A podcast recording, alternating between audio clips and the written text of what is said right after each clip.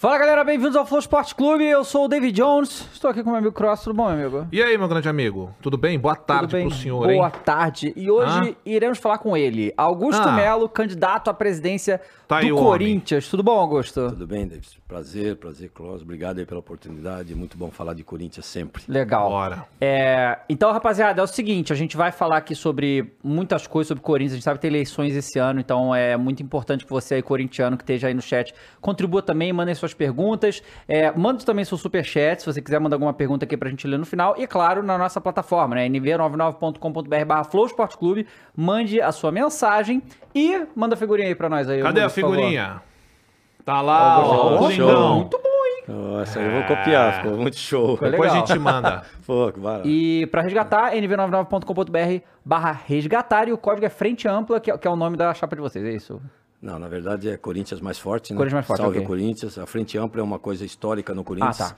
que a gente conseguiu fazer pro bem do Corinthians. Todo mundo acordou que o Corinthians realmente precisa de socorro. E aí Precisa. hoje, hoje existe uma frente ampla, toda a oposição em si unida Tá. por um candidato só. Entendi. Legal. Maravilha. Então, ó, antes da gente continuar, galera, quero é, lembrar pra vocês que estamos fazendo uma campanha aqui que vocês lembram que o Thiago Leifert veio no Flow, né? E todo mundo Ah. sabe da situação que a filhinha dele tem, aquele problema, o problema do olho dela que é a re- retinoblastoma, né? É que ele, ela faz parte do, do tratamento contra a retinoblastoma lá no GRAAC, tá certo? Então, ele aí e a esposa dele, a Dayana, adotaram a causa como missão de vida para conscientizar a sociedade que convive com crianças com indícios dessa doença, tá certo? É um tumor maligno intraocular que é mais frequente encontrado em crianças, tá bom? Você pode saber mais sobre esse, eu não quero errar o nome do negócio aqui, né? Retinoblastoma, você pode acessar, né, de olho nos olhinhos também. É a campanha, né, de olho nos olhinhos, é uma iniciativa independente deles que conta é, com o GRAAC e outras sociedades médicas, como outros médicos e apoiadores também. Boa. Então, entrem lá, conheçam mais sobre isso, né, e para ficar de olho é, nas crianças, qualquer sintoma e tal, você já saber, porque qualquer tipo de tratamento desse, quanto mais cedo começar, é, mais chance tem, né, de cura e tal. Então Isso. entrem lá nos links, E tá ele bom? descobriu cedo também, né? É, Porque foi. Que é um bom, negócio, é, Ah. né, sempre, sempre complicado essas coisas, né? Tomara que tudo certo lá. Entre no link e dê uma olhada, tá bom? Bom Cara, demais. Antes gente começar a perguntar as coisas e tal, eu queria que você contasse, você tá falando um pouquinho aqui,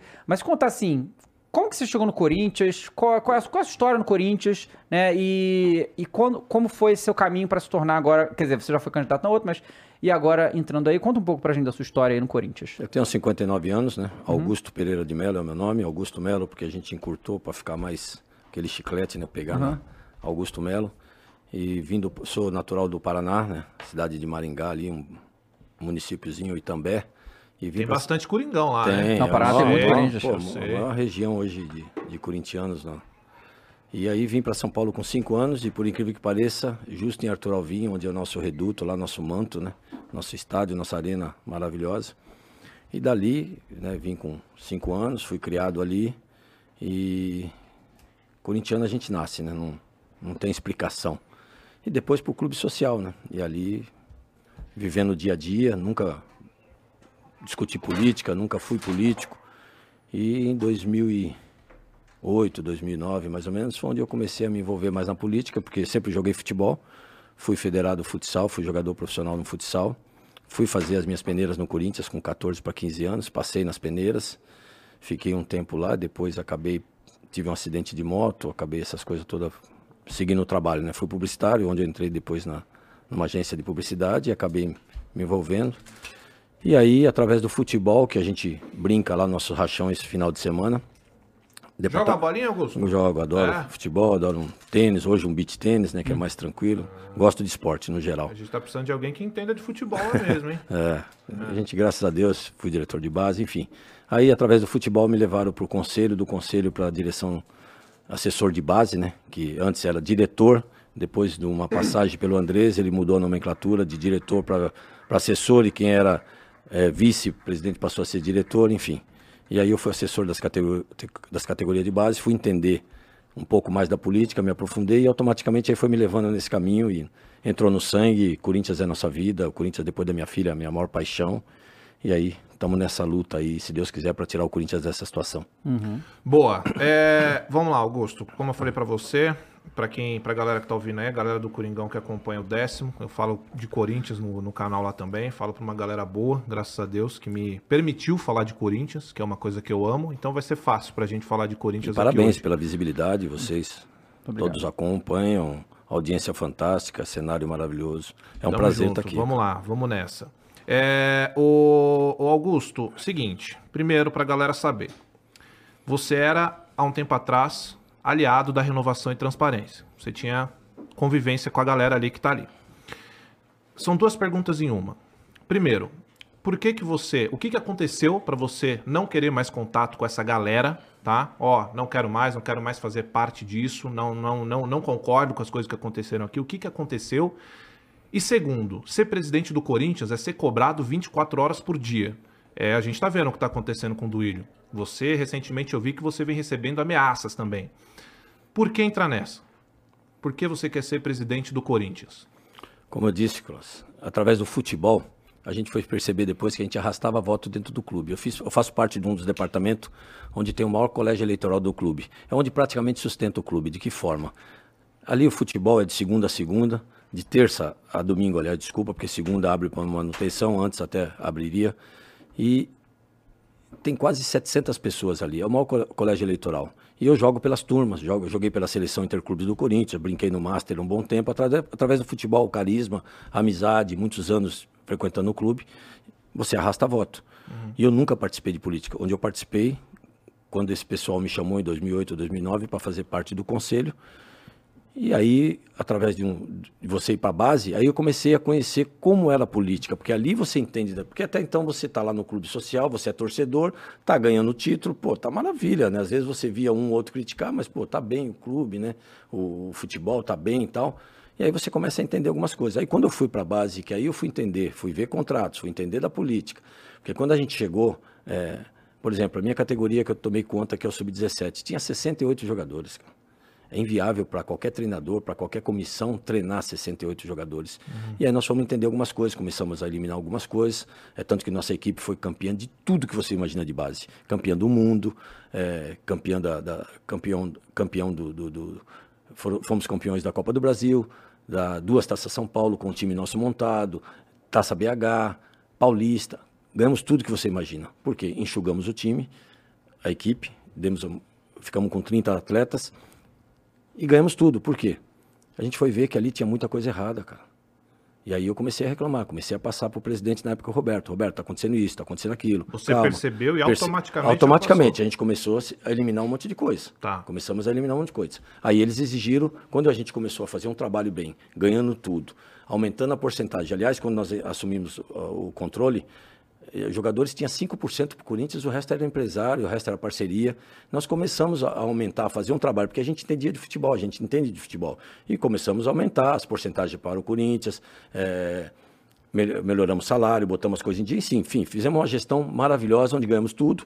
E na nossa gestão ali, não é que nós subimos, igual eu fui criticado, criticado não, tive uma- um questionamento do candidato lá, poxa, no- um ano e dois anos de, de- de mandato você subiu. Não, não fui eu que subi, nós demos sequência num trabalho, que é isso que você tem que fazer. Ao contrário que quando nós saímos, eles mandaram toda a nossa equipe embora e deram, fizeram, montaram uma outra equipe. Aí o que aconteceu? Não ganharam mais nada. Base não ganhou mais nada. Ao contrário, nós demos sequência num trabalho que vinha da diretoria anterior, só reformulamos algumas situações, parte administrativa, demos sequência no trabalho e ganhamos tudo de base, aonde eh, aquela garotada já estava em tiro, por exemplo, um Pedrinho, que foi a maior venda da história, com 17 anos ele já subiu, alguns outros, Maico, que já estava no tiro, Pedro Henrique, que está no Atlético Paranaense. Então, na nossa gestão, subiu esses jogadores com oportunidade. Foi a- gestão que mais subiu o atleta profissional, 13, e depois mais três em seguida, que foi o que é o Dornelli, que é o Duqueiroz e que é o Rony, que eu me orgulho muito de ter feito o contrato, porque é um garoto que tinha um- uma projeção, é, não sei se foi mal trabalhado ou tinha que ter feito, mas é um bom marcador, tem o espírito do Corinthians. O Rony? O Rony, Rony. vai dar lucro pro Corinthians, porque todo jogador que joga no Corinthians, ele joga em qualquer clube do mundo. Pelo menos se você não tem, se ele não vai ser um jogador excepcional pro Corinthians, mas ele vai ser um jogador para um outro time e ele vai dar uma receita para nós. Isso paga a despesa de formação dele da base. É isso que nós temos que entender, porque tem muitos atletas ali que ele sai dali de graça. Quer dizer, ele se paga, porque jogou no Corinthians, todo mundo, a visibilidade dele é muito grande, todo mundo quer um jogador desse na sua equipe. E aí onde você pode fazer uma grande receita. E aí eu fui entender da política. E aí onde eu me desliguei, meu amigo. Eu levava problemas, calma. Eu levava, e eu era conselheiro na época. E aí é onde me exigiram a minha cabeça. Por quê? Me exigiram, pô, mas peraí, um carguinho desse, um cargo simples, estão exigindo a minha cabeça por quê? Porque eu estava fazendo bem para o clube. Aí eu comecei a conhecer essa gestão e resolvi me afastar. Então você levantou questionamentos e eles não gostaram dos questionamentos. questionamentos. É, muitos atletas, uhum. é, atletas de, de, de, muitos empresários, porcentagens menores. O que, que nós fizemos? Você pode pegar a nossa gestão de 2015 a 2017. Vai estar lá, aumentos de porcentagem. Nós pegamos, é, se eu não me engano, era uma folha salarial de 2 milhões e 800, abaixamos para 1,350. Acabamos com parceria desnecessária para o Corinthians, gasto. E aí o meu nome é onde começou a aparecer ali. E aí onde eu me desliguei, eu fui o único cara que realmente de lá para cá venho batalhando por uma oposição melhor, por um Corinthians melhor, uma oposição construtiva, tanto que a gente nunca, enquanto mandato deles, agora que a gente está, porque realmente a coisa está tá se deteriorando e a gente precisa falar alguma coisa, mas antes não, antes a gente deixou trabalhar, é, até em termos de patrocínio, que iam entrar comigo na gestão passada, entrou com eles agora, então, a gente quer o bem do Corinthians, entendeu? Uhum. E aonde é a gente se desligou, não trabalho mais, isso já tem há sete anos. E de lá para cá já tive proposta, não, eu sou, eu quero o bem do Corinthians. Não trabalho com coisa errada de forma alguma. Certo. E presidente, por que que o Augusto de Melo vai se sujeitar a passar por tudo isso, que não é fácil, né? Um cargo como esse, um cargo de presidente do Corinthians é algo muito importante. A gente está falando do que para nós é o maior clube de São Paulo com a maior torcida de longe. Por que, que você quer e não é, isso? E não é você querer ser presidente. Isso não existe. Primeiro você tem que ter uma grande base para isso. Uhum. Porque não é fácil chegar onde eu cheguei, não é fácil. São 37 milhões de corintianos e eu tenho esse privilégio, graças a Deus, de ter sido pincelado para isso. E aonde é foi feito o trabalho. Porque não é qualquer um. Você tem que ter algum serviço prestado, você tem que ter é, algo oh, de diferente. Augusto, só não perde raciocínio. Em vista do que eu estou vendo ali, é qualquer um que chega ali. Infelizmente, infelizmente, principalmente da parte deles, porque eles, eles se sentem o dono e eles podem indicar quem eles querem. Uhum. Então não passa por nenhum filtro. É o que o rei maior lá fala, é esse meu isso. candidato e vai ser esse e o candidato. Eu tô te falando que essa é a minha Entendeu? percepção de torcedor, que Agora, qualquer um chegaria. Tá? Diferente da gente, Cross. Diferente da gente, porque o Augusto era desconhecido de mídia, era desconhecido, era muito conhecido no clube pelo carisma, pelo futebol associativo e pelos trabalhos prestados, em termos de base principalmente. Então aí é diferente. E o Augusto hoje é o único candidato que conseguiu unir a oposição em 113 anos para o bem do Corinthians. Com tudo isso que está acontecendo, deixar as vaidades de lado e vamos trabalhar em Corinthians. Hoje qual é o nome? É o nome Augusto, vamos com Augusto. Então hoje, graças a Deus, a gente tem o apoio das maioria das chapas, chapas de clube, que conhece o clube, conhece o departamento, sabe das nossas deficiências. Então todos estão tá trabalhando em pró para tirar o Corinthians dessa situação. Foi aí que o meu nome foi pincelado. E aí nós tivemos, já era para ser em 2018. Ao contrário, eu abri mão, não tem essa vaidade porque não é fácil você chegar aí. Fui aprender mais, fui estudar mais, fiz alguns cursos e abri mão para outros que estavam na minha frente, porque eu não tenho vaidade. Vamos trabalhar em pró. Em 2018, a não saída do Augusto rachou a oposição.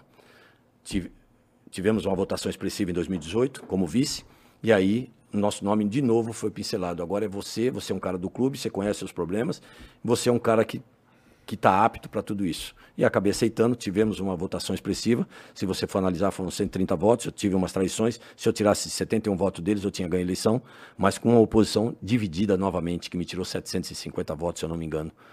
E o Augusto não era conhecido. Hoje é o contrário. Hoje, toda essa oposição que nos tirou voto, algumas traições, todos já voltaram. É, essa oposição está unida em prol do Corinthians. Todos deixaram a vaidade de lado, porque sabe que o Corinthians precisa de socorro. É a última gestão. Se não for isso, não aguenta mais principalmente da forma que está aí. E a gente acabou aceitando esse desafio.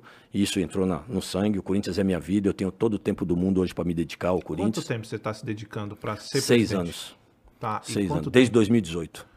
E quanto tempo Vai você pretende se dedicar quando, caso seja eleito?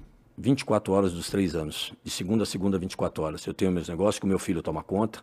Já está, eu venho em campanha já há algum tempo. Super tranquilo, meus negócios é controlável até pelo celular, é, é tranquilo. Então hoje eu tenho 24 horas de segunda a segunda durante os três anos para cuidar do Corinthians. Ah, Todo esse amor para o é, Corinthians. Isso é legal falar, porque normalmente, justamente em clube associativo, a gente não tem essa noção, mas fala para a galera que está assistindo, inclusive, é, qual que é a sua formação? O que, que, que você fazia antes de ser né, candidato a presidente? Você Tinha tem empresa, uma profissão e tal, né? Sempre tive. Eu fui publicitário, tá? Uhum com engraxei sapato, vendi sorvete, fui office boy do Banco Safra, do Joseph Safra, direto dele da diretoria. Saí de lá com 16 anos, fui para a DPZ, agência de publicidade, trabalhei até os meus 21 anos. Saí para trabalhar com vendas com a família, que sempre mexeu com couro, essas coisas, com, com indústria. E acabei com 22 para 23 montando a minha própria empresa, fiquei 30 anos. Empresa de quê? Empresa de bolsas, confecções, hum. aí tive confecção também. É tive uma das maiores empresas no meu ramo na minha época, no meu ramo, né? A gente teve uma empresa legal durante 30 e poucos anos. Tive loja no Brasil, onde a gente depois acabou se aposentando. Isso já prova a nossa idoneidade, o caráter. Me aposentei com 51 anos pela Previdência. Resolvi dar um basta, o menino começou a trabalhar, montamos uma hamburgueria para o menino, começou a dar certo, e aí começamos a partir para outros ramos. Hoje eu tenho quadra de esporte, com restaurantes, tenho estacionamento, então a gente vive disso. Só que hoje é o garoto que trabalha e a minha vida está 100% dedicada ao Corinthians. Legal. E Filha essa... formada também, graças a Deus, zootecnista, bem criada, graças a Deus. Tudo. Corintiana, né? Corintiano, todos, ah, todos. Pelo amor de Deus. Minha filha né? vai comigo no estádio, ah, põe a camisa. Não, né? Cara, só faltava, hein, é... Não tem, família, tudo. Uma, tem uma é, primeiro uma pergunta que é assim, o que você hoje, que você é oposição, você sabe do do que ocorre lá dentro em termos de contrato, orçamento e tal? Você tem essas informações ou é só a galera que está lá que tem Ninguém tem essas informações deles. Ninguém. Só quem... Nem o conselho, dificilmente. Ninguém. Quando a gente entra com algum requerimento. Só a presidência, no caso? Só, só. Quando a gente tá. entra com algum requerimento para entender algumas coisas. Entendi. O que a gente sabe é o que vocês da, da, da, da, da mídia, mídia sabe. Okay. sabe é, então, é assim, é, aí que tá, né? As coisas que a gente fica sabendo e que, sei lá, os últimos três anos a gente ficou sabendo são meio assustadoras, né? Então, assim, você comentou essa coisa dos contratos lá, né? Ah, que o Corinthians tinha isso, os, os empresários tinham muito mais e tal, e obviamente é um péssimo negócio. Você cria um moleque na base, vende, você ganha uma. Né, não, não tem nem lógica isso aí. E isso são coisas que a gente vê em muitos clubes do Brasil, né? Que como empresários têm ali o controle de muita coisa. E aí a gente teve aqui, né, recentemente, a gente teve umas negociações estranhas, né? Tipo, toda a negociação envolvendo o Yuri Alberto, por exemplo, né? Como que fez esse dinheiro vir para cá, jogador que vai para lá, vem para cá, os valores são tudo muito nebuloso. 30 né? moleque nosso para trazer um. Pois é, e aí teve também é, toda essa situação de trazer certos jogadores ganhando uma fortuna que não renderam nada e tal. Aí teve toda aquela situação da Taunsa, que foi um negócio assim, meio escandaloso, que botamos. Ah, aí depois que a ESPN fez uma reportagem expondo que nem existia direito dessa empresa aí, aí o Duílio falou: ah, não, isso não existe e tal. Então, assim, falta muita transparência, né? Na gestão, é até engraçado que o nome da, da chapa deles lá é renovação de transparência. Mas falta muita transparência é, não que todos os clubes do Brasil sejam extremamente transparentes no que fazem, eu acho que deveriam ser totalmente, né? Deveria ser obrigação. É, exato. Então, é porque o que, que eu acho é que se você ganhar a eleição, você. É que nem quando o Ronaldo assumiu o Cruzeiro, que ele falou que cada vez que abriu a gaveta era surpresa diferente, era uma loucura. Eu acredito que vai ser parecido se você assumir isso aí das coisas que você vai acabar descobrindo lá. A intenção é ser.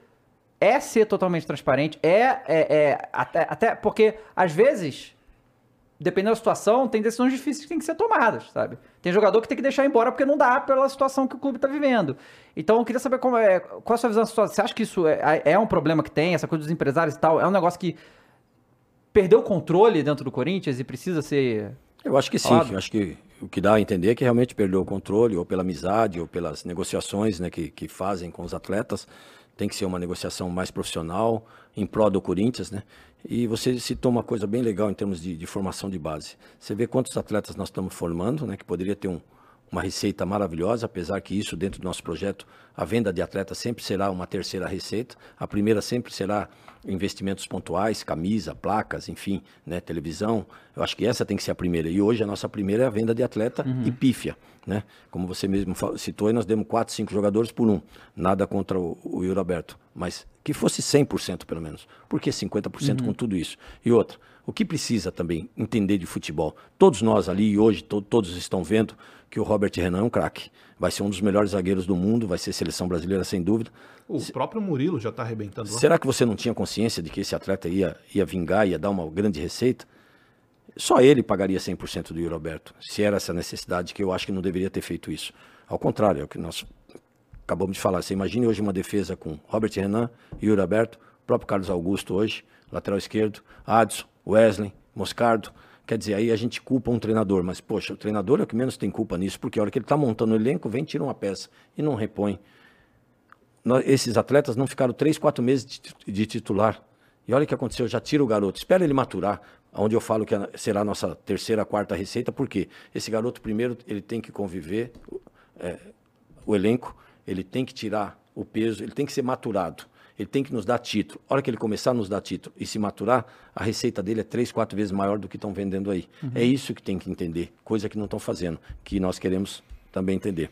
É bem legal isso também, porque você vê o poder de reação do Corinthians é muito grande nesse sentido. Imagine a base melhor trabalhada, com uma estrutura, quantos jogadores não vamos revelar, porque o Corinthians hoje é o clube mais procurado para avaliação.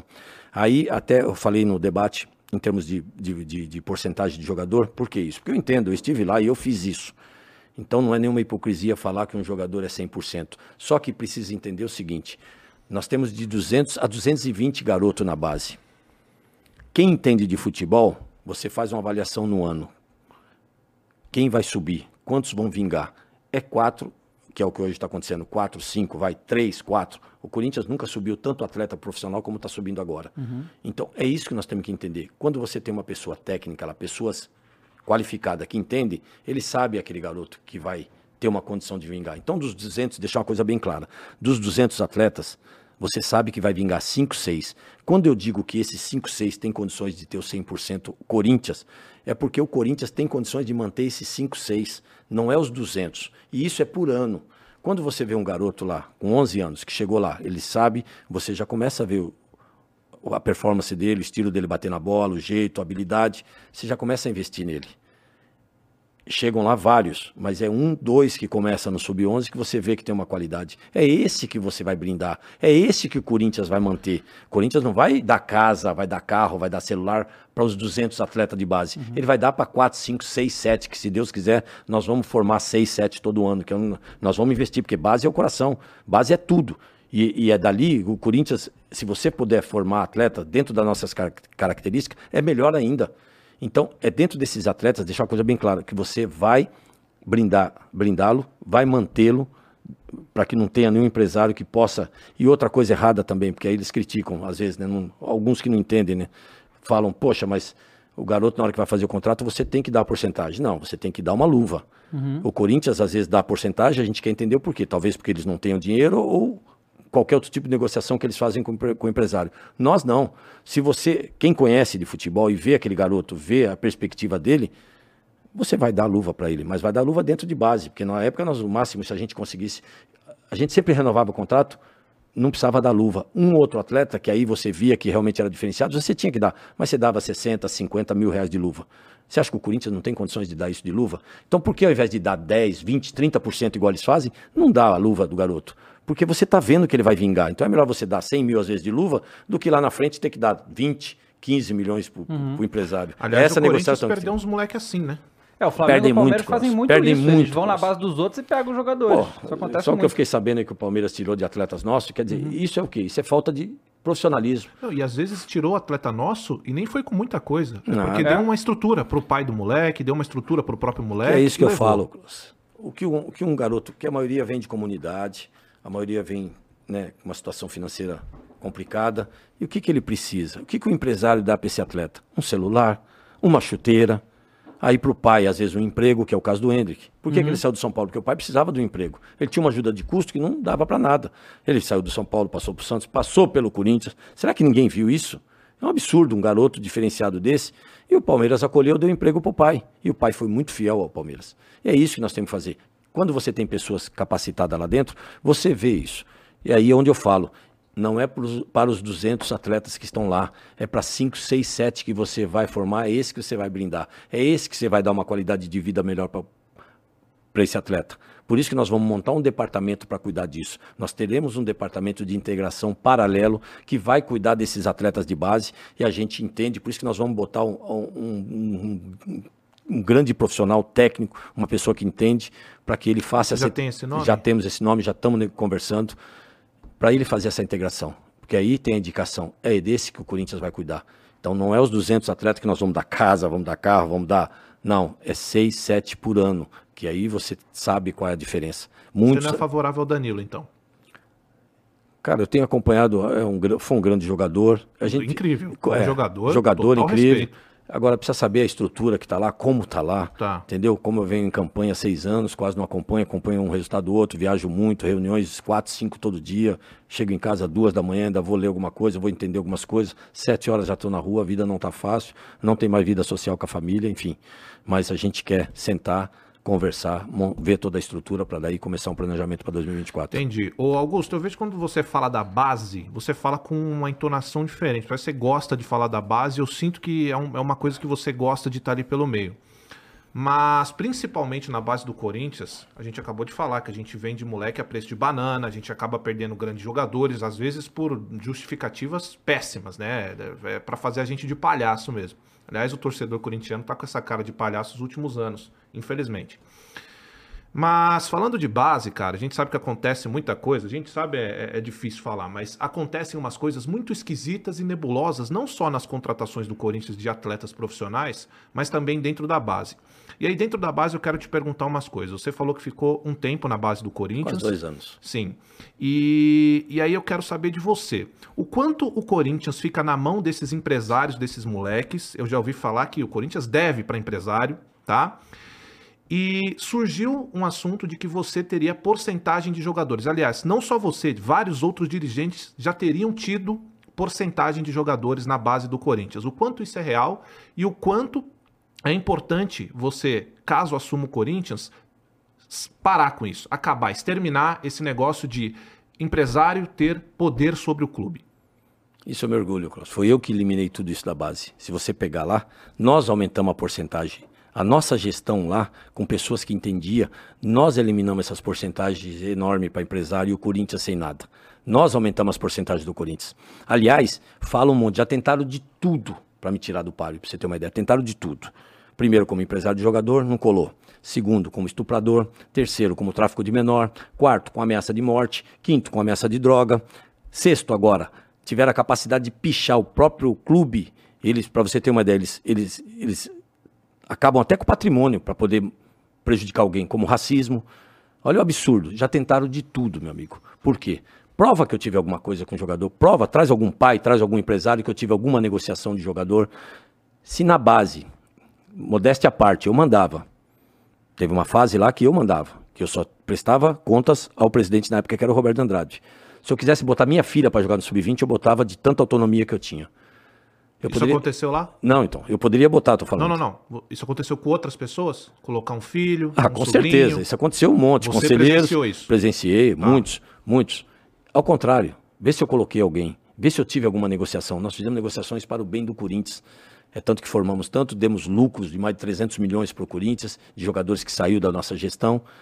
Aí eles tentam manchar a gente de tudo quanto é forma. E nada disso colou. Por quê? Porque eles sabem que não tem nada contra a nossa pessoa. Por isso que eles vão para esse outro lado pessoal. Essas acusações que tentam te colocar, é, elas chegam em forma de mensagens, de pessoas aleatórias, de perfis fakes? Mensagem, número privados, é. cara, que já tá na sequestro, enfim. Tá aí, sou monitorado, enfim, tem muitas coisas que tá lá, bilhetes no meu carro, teve bilhetes no meu carro dentro do clube, entendeu? Tem coisas absurdas. Então eles tentam Ah. falar como empresário. Se eu tivesse que ser empresário, eu seria quando eu fui diretor da base. Aliás, conselheiros tinha jogador lá na base. Quando nós assumimos como eu era conselheiro, isso é contra o nosso estatuto. Isso é estatutário, não pode ter. E aí começamos a eliminar, ver se tiver, teve alguma reclamação. Começamos a mandar todo mundo embora. Deixamos o time enxutinho, deixamos, um, deixamos um, um grupo enxuto, onde a nossa base foi vencedora em tudo, campeões do mundo campeões da Copa do Brasil, Taça São Paulo, enfim, campeões de tudo. E formamos, subiu na nossa gestão grandes jogadores como Pedrinho, como o Michael, como o Pedro Henrique, entendeu? Léo Santos, Léo Jabá, enfim, teve um monte de jogadores. Então, eles tentaram, vê se eles acham, prova, pô. Aí eles não conseguem fazer nada, eles vão tentando outras situações. Até como tráfico de menor, cara. Pô, eu sou pai, eu sou família, cara. Pô, procura ter um pouco de respeito com as pessoas. Tenta fazer outra coisa, mas não isso. Ganha na urna. Não vem tentar dar golpe. Igual eles tentaram em novembro, igual estão tentando ainda, mas graças a Deus nós temos uma comissão eleitoral de pessoas qualificadas, pessoas honestas, corretas, que tem um nome a zelar. Já foram procurados desembargadores, já foram do Ministério Público, tudo eles já tentaram procurar para tentar nos tirar do páreo. Não consegue, por quê? Porque o Augusto tem a vida limpa, tem a ficha limpa, não tem problema nenhum com ninguém. Estou no clube há 40 anos, nunca tive problema com ninguém, nunca fui para ética, nunca tive atrito, briga com ninguém. Sempre tive uma vida exemplar, sou um cara de família, não tenho vícios, não bebo. Já tentaram de tudo, cara, e não consegue. E essa de empresário é a coisa mais esdrúxula que eu conheço, é a coisa mais ridícula, entendeu? Isso aconteceu no clube, mas você não esteve envolvido. Só não, pra deixar claro. não, nunca tive envolvido em nada disso. Certo. Não, isso aconteceu, acontece. Aí, E- e não vai acontecer Não, caso você assuma. ah, por isso Essa- mesmo. essa- é isso que eu, eu, quero saber. eu, eu, Klaus, como um simples assessor, um simples assessor, consegui fazer esse trabalho. Imagine como presidente, meu amigo, que conheço e que sei aonde estão as feridas. Sei onde eu vou colocar o dedo. Você imagine eu com a caneta, que lá é regime presidencialista, é o presidente que manda. Uhum. Imagine, com toda a humildade, com o meu conhecimento, com a minha capacidade, com a minha coragem, o que nós vamos fazer com o Corinthians, meu amigo. Porque eu sei onde estão essas feridas. Isso não vai existir mais no Corinthians, vocês têm minha palavra e está gravado aí. E empresário tem influência dentro do clube? Empresário ele tem influência quando o presidente aceita, meu amigo. Quando a Tá. negociação, o empresário é o menos culpado dessa história toda, porque Tá. o empresário ele é é uma oportunidade. Como eu era representante comercial na minha empresa, eu iria vender meu produto, eu tinha minha comissão. Eu já tinha minha comissão. Agora, se a pessoa quer fazer outra coisa errada, vai do, de quem está querendo fazer a coisa errada. Se o presidente não quer, ó, tá aqui. Por isso que dentro do nosso projeto, que nós lançamos agora, essa é a maior transparência. Quando eu contratar um jogador, Cross, eu contrato um jogador seu, meu, meu torcedor vai saber quanto eu paguei de jogador, se vai ficar alguma porcentagem para você. Tem que ser transparente, isso vai dar credibilidade para a gente poder voltar ao mercado. Não vai ter negociata, não tem coleguismo, não tem um amigo com a gente, porque a culpa ali, o problema é todo do presidente. Então, meu amigo, se é meu amigo, é do portão para fora. Aqui dentro eu vou ter pessoas profissionais, porque eu sei que na minha empresa eu não contrato ninguém pior que eu, igual a mim. Eu contrato sempre pessoas melhores que eu, porque eu vou delegar e vou cobrar. Não vai ter amizadezinha. Não, de forma alguma. Porque ali caiu uma folha, a culpa é do presidente. Com. Como você falou, presidente, você sabe que vai. Claro, eu venho conversando com. A minha campanha ela foi pautada com um torcedor normal, porque ele precisa me conhecer. Ele é dono dessa marca. Não é meia dúzia dentro do Corinthians que é dentro dessa marca. Somos em 37 milhões. Quando nós ficamos 23 anos sem ganhar título, foi a torcida que mais cresceu no país. É uma torcida fiel, cara. Eu venho vi- fazendo viagens com eles para poder entender a logística, cara. O cara viajar quatro, quatro dias, seis dias, ônibus quebra, às vezes até com falta de dinheiro para alimentação, tem que pedir para alguém. Tudo isso eu faço para entender essa logística, para a gente procurar melhor. E fui entender o torcedor, porque tem que ser muito burro para não trabalhar para esse torcedor, porque é ele que vai tirar a gente dessa, dessa situação. É ele que consome qualquer produto de investidor. A receita, por que, que todo investidor ele quer fazer parte no Corinthians? Porque ele sabe que o retorno é garantido. Então, é para esse torcedor que eu vou trabalhar, meu amigo. É para aquele clube maravilhoso que nós temos lá que eu vou trabalhar, estruturando ele, dando uma qualidade melhor para o clube, para os departamentos, que hoje também está jogado às traças. Estão tirando cada vez mais as coisas da natação, próprio futsal, próprio basquete, que nós tínhamos basquete, um dos melhores basquetes, tradição. Nós vamos estar criando um comercial para cada departamento desse, meu amigo, um marketing só para o nosso clube social e outro para o futebol. E esse clube ele vai ser sustentável. Aquele departamento ele vai, ser, vai ter sua própria receita.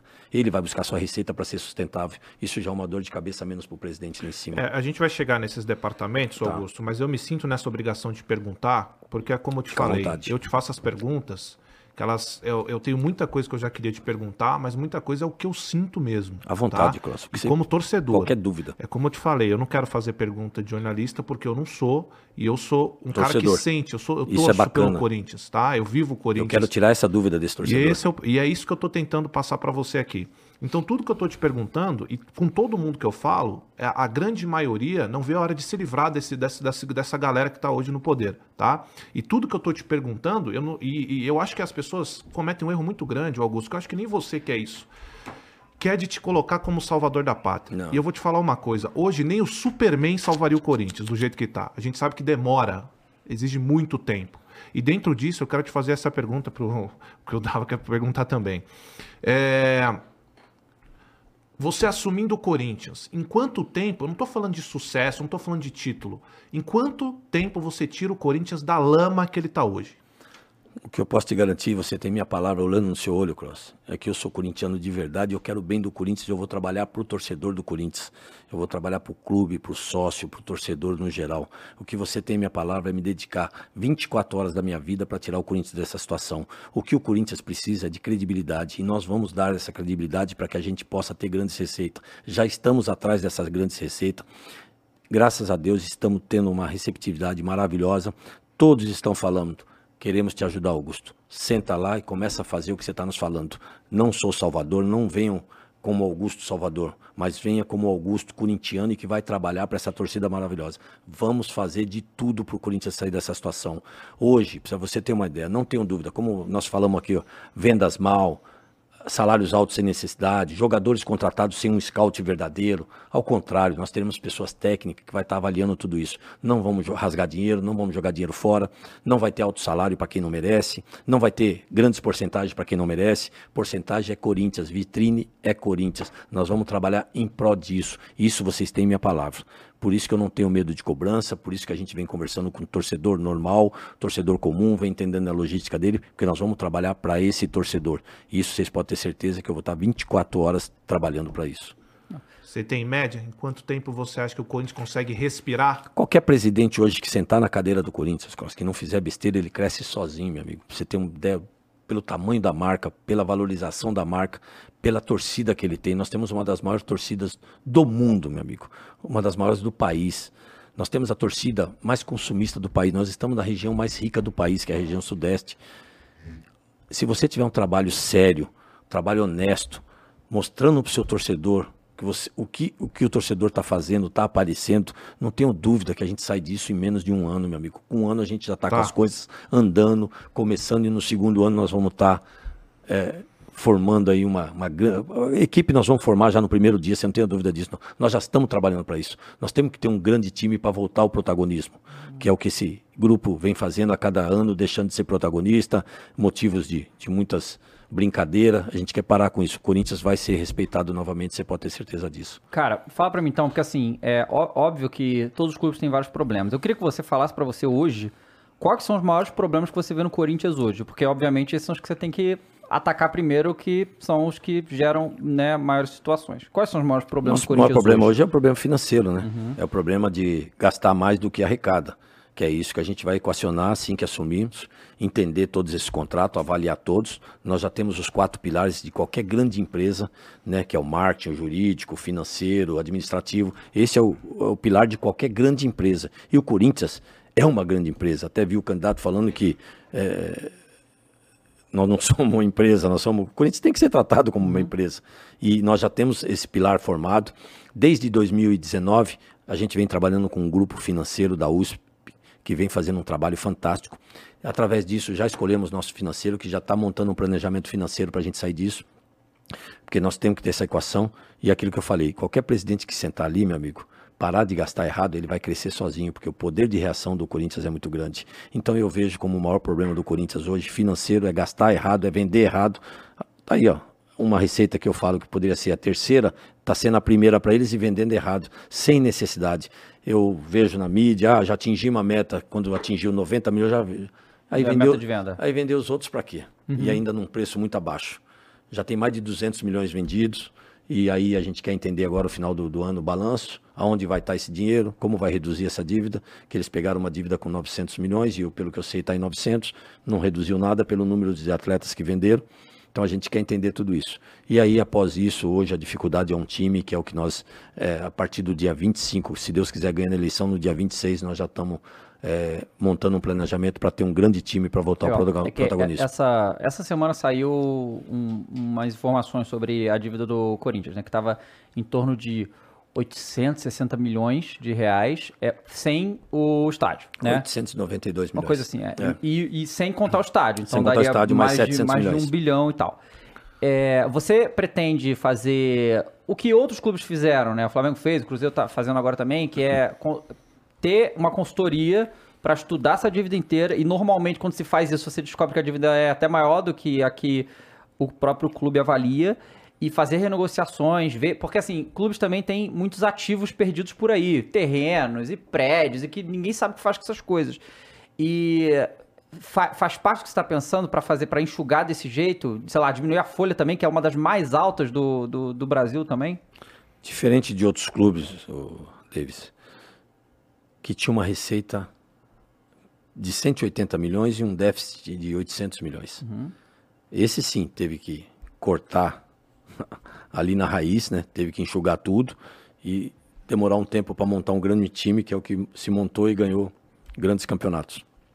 O Corinthians é diferente, porque o Corinthians hoje ele está numa situação no qual a gente tem que montar um grande time. O Corinthians ele vive de um grande time, ele vive de títulos. Isso é uma grande oportunidade. Nós não precisamos cortar na carne, o que nós precisamos é equacionar, é parar de gastar errado, é parar de vender errado, é parar de comprar errado, é parar de pagar alto salário sem necessidade. E é onde eu falei, a hora que sentar ali e parar de fazer besteira, ele cresce sozinho.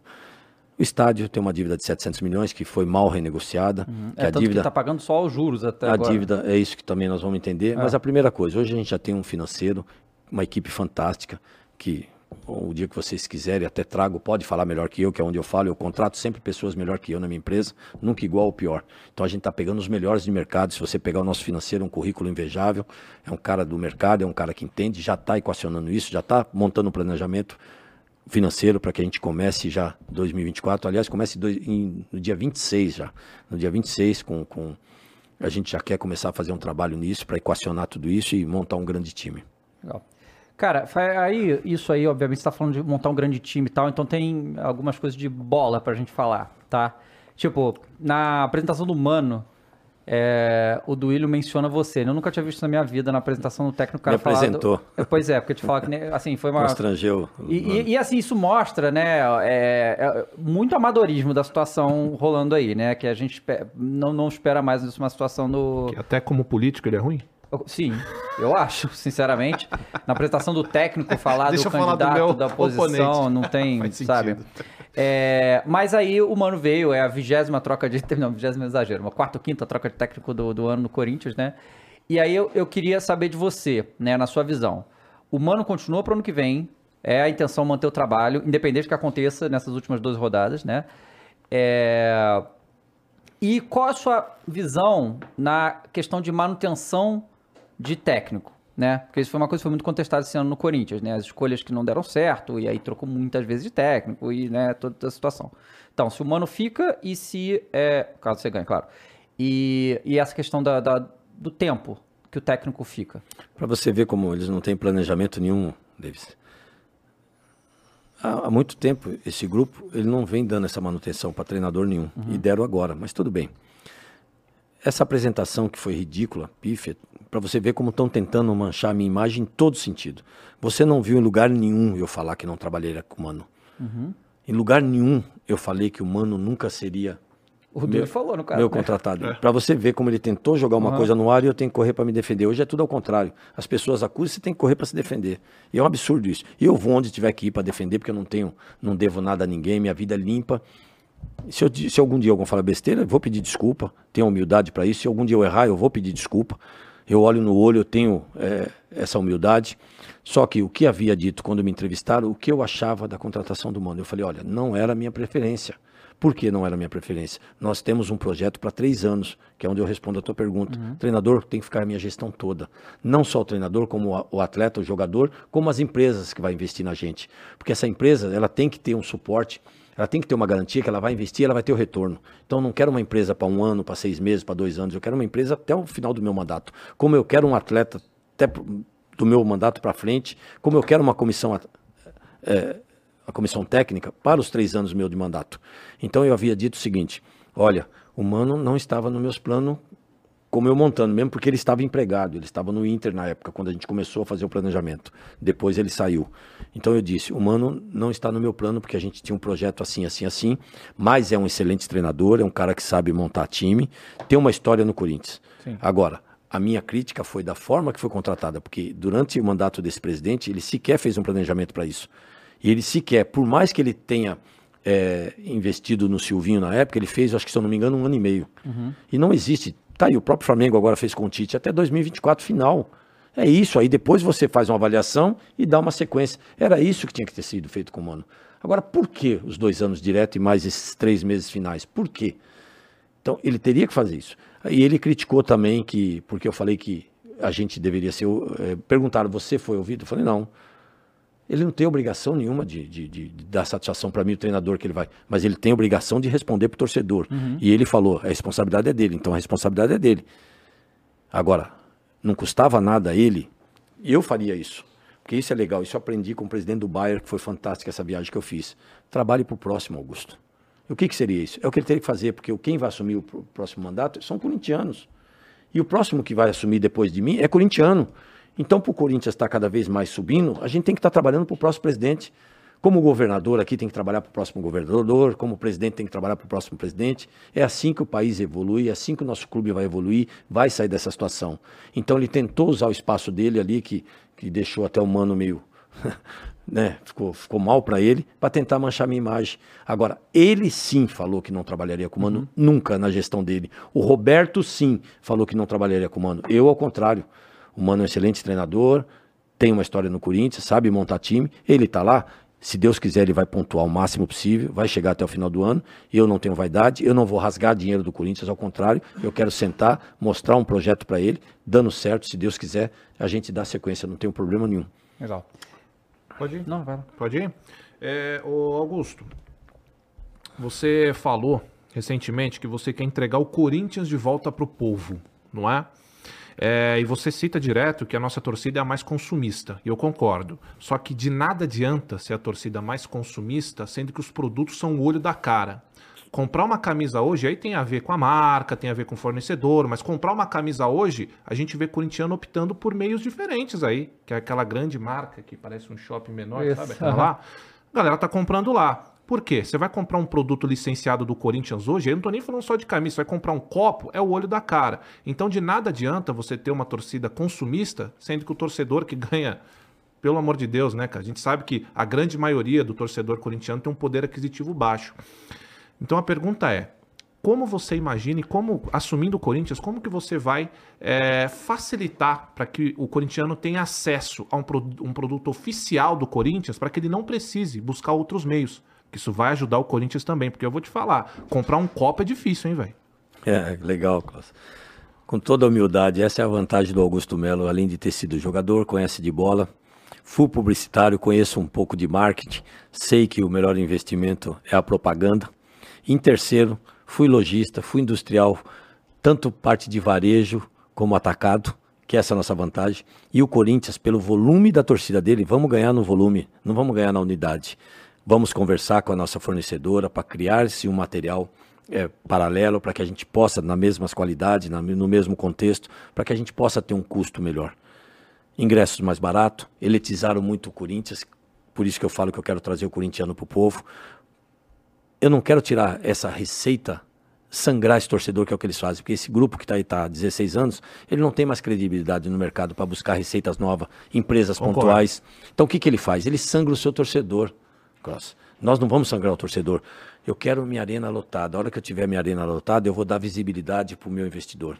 E é isso que ele quer. Ele quer essa visibilidade, ele quer esse retorno, e é isso que nós vamos dar. E eu lotando a minha arena com ingressos populares, com ingresso barato, vai ter aquela parte confortável para quem tem uma condição financeira melhor, e mesmo assim esse ingresso para essa pessoa vai sair mais barato, porque ele compra a cadeira o ano todo, e ele não é todos os jogos que ele vai, ele só compra para ter reservado o lugar dele.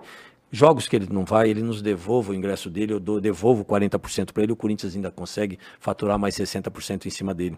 Então você entende, até ele vai ter o um ingresso mais uhum. barato. Então nós queremos popularizar de uma certa forma a arena, porque o nosso, o nosso torcedor, ele é consumista sim, por mais que falam um monte de besteira, ele é consumista. Ele é o que mantém essa marca, ele que fez crescer essa marca. Então tem que trabalhar para essa marca. E eu, como fui varejista e atacadista, entendo muito bem disso, que são mais de 30 anos de empresa nesse ramo, e entendo que quanto mais barato, mais você se vende. E aí você ganha no volume. É isso que tem que ser feito. É, porque você falou de arena, inclusive eu nem falei do preço de ingresso por isso, porque eu ia emendar com essa. Eu vi que você tem intenção de ampliar a arena, né? Você comentou sobre isso, porque eu acho que esse estádio é mal planejado para nossa torcida. Isso é fato. Não faz o menor cabimento o Corinthians ter um estádio que comporta 50 mil pessoas. Eu não acho que faça sentido, tá? Só que, como é que você amplia? Como é que você consegue colocar ali mais arquibancada, mais bancos para o torcedor, mais conforto com o clube devendo o que deve? Boa pergunta, Cross. Para deixar uma coisa Obrigado, bem... Augusto. Às vezes eu acerto. Para deixar uma coisa bem clara. A marca é tão forte, o retorno é tão garantido para qualquer investidor, qualquer empresa que investe, que o Corinthians não gastará um tostão nessa ampliação da arena. Ok? Por que isso? Nós vamos estar trocando uma propriedade. Já estamos, ontem até tive uma reunião com uma grande empresa sobre isso. Nós estamos atrás de empresas para isso. Construtora, é, empresas que queiram ter sua marca atrelada ao Corinthians. Em troca disso, O que, que seria isso? Hoje, se você for analisar, até essa situação que aí está, ela critica. Poxa, nós temos um estádio para 50 mil pessoas, 48 mil pessoas, mas a média de público é 37, 38. Legal. Mas os 37, 38 que lota primeiro as classes populares. São, são Não, os mas tem uma ingressos. observação também que isso acontece no Maracanã também. O Maracanã tem capacidade de 70 mil, mas a polícia não deixa vender todos os ingressos. Então, você. por De causa 50, por isso que vende 47. Vende menos. Então, Isso. assim, se o estádio for maior, vai conseguir vender Isso. mais. Mas o que, que eu quero, Davis? É tirar a cadeira da Sul, equiparar a Norte, que é a mesma visibilidade. Uhum. Automaticamente aí eu já equiparo o valor de ingresso, ok? A Sul já vai ficar com o ingresso mais barato. E automaticamente eu já aumento 2 mil lugares aí. Uhum. E até melhor, porque eu tiro aquelas cadeiras do visitante que até o último jogo brigaram, usaram como arma para atacar nossa torcida. Já uma dor de cabeça a menos, uma manutenção a, mes a menos. E o que, que nós queremos com isso?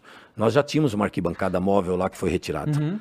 De 10 e 10. Ao contrário, nós queremos fazer 6, 6.500 em cada lado, toda de alvenaria. Já tem estrutura para isso. É claro que nós vamos ter daqui para frente. Esse é um sonho meu, o maior projeto meu, que é devolver isso para o corintiano. Mas vamos ter autorizações, vamos procurar isso é uma coisa política também, vamos procurar as autorizações, toda a documentação possível para que a gente possa a ter o alvará dessa construção, com prefeitura, com órgãos que, que- que cuidam disso. É, mas a ideia é fazer isso, a ideia é trabalhar para isso, porque com isso eu dou mais lotação, eu, eu dou mais condições para os torcedores para voltar a, a frequentar a nossa arena. Com isso eu consigo maior, maior vi- visibilidade para esse investidor, para televisão, para placas, para camisa. E o retorno é muito maior. E é o que eu falo, eu quero ganhar no volume, eu não vou ganhar na unidade. Com isso, eu consigo também tripli- triplicar o meu fiel torcedor, porque eu vou ter mais quase 18 mil lugares a mais. Vão ser 6.500 em cada, tirando mais dois, remanejando mais uns quatro de cadeira, que vai dar mais ou menos 67, 68 mil lugares. É um sonho. Eu estive agora, o último jogo no em Fortaleza, lá no Ceará.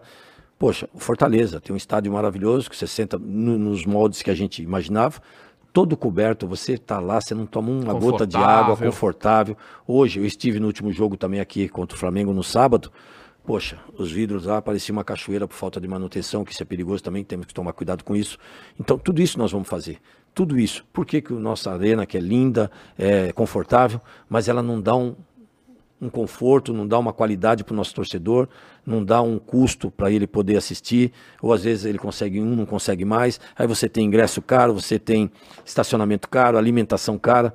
Ao contrário, cara, nós vamos trabalhar para o povo. As minhas receitas serão em empresas pontuais, em patrocínios pontuais, com garantia de retorno durante o nosso mandato. Mas aí você falou que tem uma propriedade que o Corinthians tem que você vai eh, ceder para essas empresas para poder. Nós temos um clube social, nós temos um CT, Uhum. nós temos as próprias arquibancadas, alguns sentidos que a gente pode estar Mas vão ser negociando. com acordo, vocês não vão gastar Sem dinheiro um do clube- tostão. O Corinthians Ok. não tem dinheiro para isso. Ninguém vai fazer Aham. loucura. Ao contrário, nós vamos equacionar primeiro. Aí sim, lá na frente, depois pensar em outras situações, cobrir, para dar um conforto melhor para aquele torcedor, para o próprio visitante, enfim.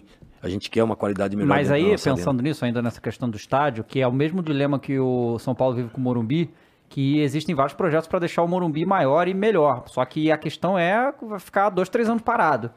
É, vocês já, já fizeram esse cálculo? Quanto tempo Já, que Itaquera estão. teria que ficar não, parado? não vai ficar parado, vai Não ser por ficaria? setores. David. Se hoje eu vou fazer você a dar um arquibancada da norte, e- eu Tá. vou, hoje, aí eu tenho a norte, aí eu trabalho com as outras, entendeu? Amanhã é da sul, aí da sul, pronto. E outra, hoje isso é tudo moldado, será em alvenaria, Uhum. entendeu? É tudo moldado, é coisa rápida, em seis, sete, oito meses você começa a fazer uma lateral, depois a outra. O maior desafio realmente é pegar as autorizações dos órgãos públicos, é arrumar a empresa, que é o que nós estamos trabalhando, já conversamos com duas empresas, estamos indo para a terceira agora com uma reunião ainda essa semana. Nós estamos trabalhando 24 horas em cima disso. Não só para essas eh, atividades, mas também como parceiros já para 2024, entender os contratos para que a gente possa eh, renovar, substituir, enfim. Já estamos trabalhando tudo em cima disso. Cara, olha só, agora é um, vou te perguntar um negócio complicado aqui, tá? Fique à vontade. E torcida organizada, cara? Tipo assim, a gente vê que existe. é, a gente viu agora com o Palmeiras, a Leila entrando, abrindo guerra com as torcidas organizadas. A gente vê, e a impressão que muita gente tem de fora, é que às vezes as torcidas organizadas mandam no Corinthians. Vão lá, tem reunião com os diretores. Assim, é, é uma, é, uma, é uma relação complexa.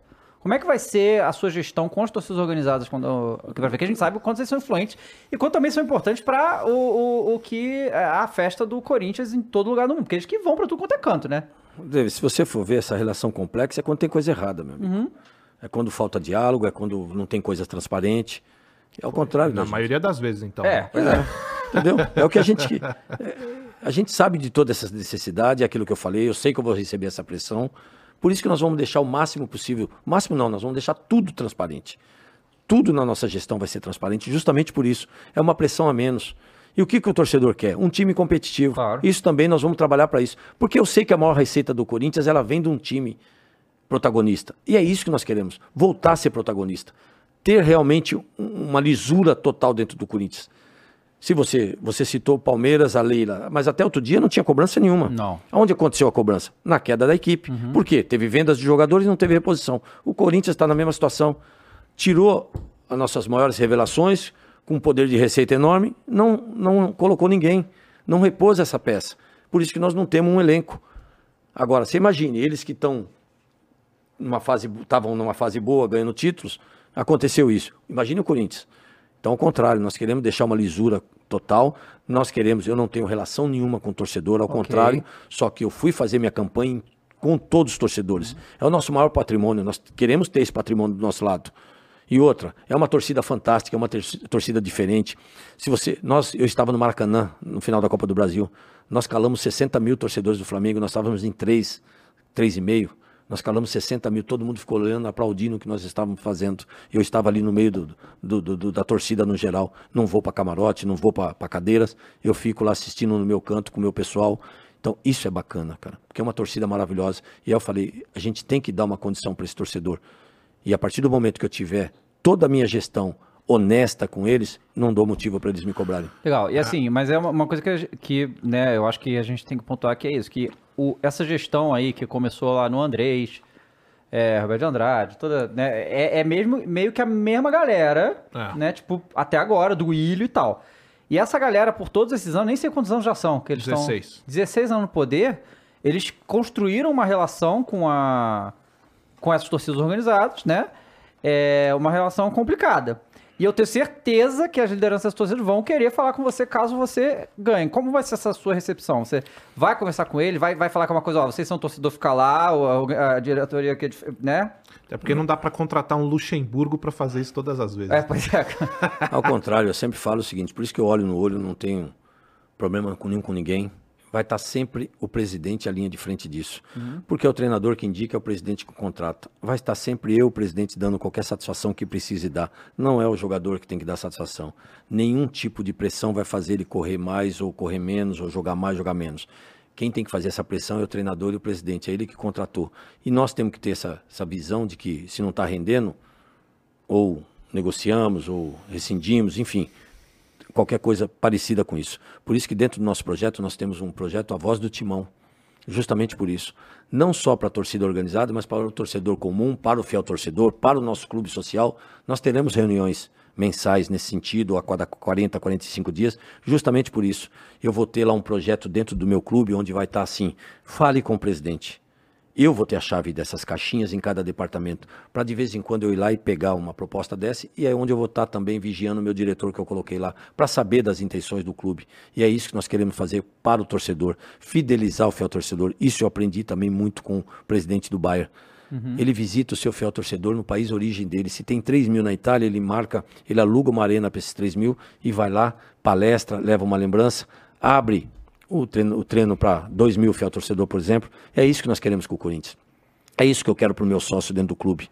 Ingressos para dentro do sócio, para dentro do clube social. Eu quero trazer pelo menos uma vez por mês o time profissional, treinar na fazendinha, fidelizar esse torcedor, esse fiel torcedor, arrecadar alimentos também, que a gente tem um projeto legal social, que essa marca também precisa estar mais engajada nisso.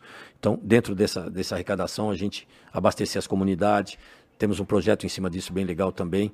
Então, não vou ter problema nenhum com o torcedor, porque a gente sempre vai estar olhando no olho e é o presidente que vai estar assumindo sempre isso. É, ô Augusto, eu vejo muito que você quer ter essa proximidade com o torcedor, que eu confesso que hoje eu já não, não só eu, mas muitos torcedores, a gente deixou de, ser esse de ter essa inocência de achar que as coisas continuam sempre como elas começam. É, eu espero que você faça realmente isso que você está falando, porque nós, a gente não aguenta mais passar Tá por gravado, palhaço. Cross. Vocês vão me cobrar. Ah, mas já esteve Tá gravado, gravado. várias vezes. Sim. E eu vou te dizer o seguinte, ô, ô Augusto. Hoje, o torcedor que assiste o Corinthians e que acompanha com a televisão ligada, eles querem como nunca que essa gente que está lá saia. Isso é fato. O nosso grande problema é quem vai entrar, se vai estar tá do lado deles ou do nosso. E esse é um ponto. Por isso que eu comecei o programa te fazendo a pergunta de que você era aliado da renovação e depois virou e você explicou. Então, dentro disso, eu quero te fazer uma outra pergunta. O Corinthians, nos últimos anos, faz negociações nebulosas, tá? Eu não entendo como que vem parar um Jonathan Cafu no Corinthians com aquela idade. Eu não entendo até hoje o que vem parar o fantasma de Kiev lá, o. Júnior Moraes. Moraes né? Eu não entendo como vem parar vários jogadores que dão-me vergonha, que faz o torcedor sentir vergonha de estar tá vestindo a camisa do Corinthians, tá? Você citou o Pedrinho, só que o Pedrinho também foi uma negociação esquisitíssima que primeiro era 18 milhões, depois era 23 não. e até hoje, só, só para concluir, até hoje a gente não sabe como que foi aquela negociação do Pedrinho, tudo com essa gestão envolvida. Como você pretende agir no mercado para reforçar o Corinthians, que não vai ser fácil? Se não é fácil ampliar uma arena, também não é fácil trazer jogador que vai equilibrar esse elenco.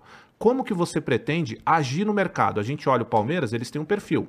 Ó, oh, quero jogador promissor, jovem, é o mundo perfeito. Não sei se eles conseguem, mas eles têm, eles querem isso. Qual vai ser o perfil Augusto de Melo na hora de contratar jogadores? Porque jogador velho, a galera não quer. E o problema não é ser velho, é ser velho e acomodado. Isso no Corinthians tem muito. Eu vejo isso. Torcedor que não, que não é cego vê. Como é que você vai eliminar isso do clube? Por isso que eu falei algumas vezes, Cross, que eu não contrataria jogadores acima de 30 anos para compor elenco. Uhum. Você tem que ter essa mescla. Você tem que ter um jogador experiente, um, dois jogadores, onde nós vamos ter muitos jogadores de base formado, que nós queremos colocar em vitrine, não só isso também, porque ele já é formado na nossa base, ele já tem as nossas características, precisa ter a nossa identidade.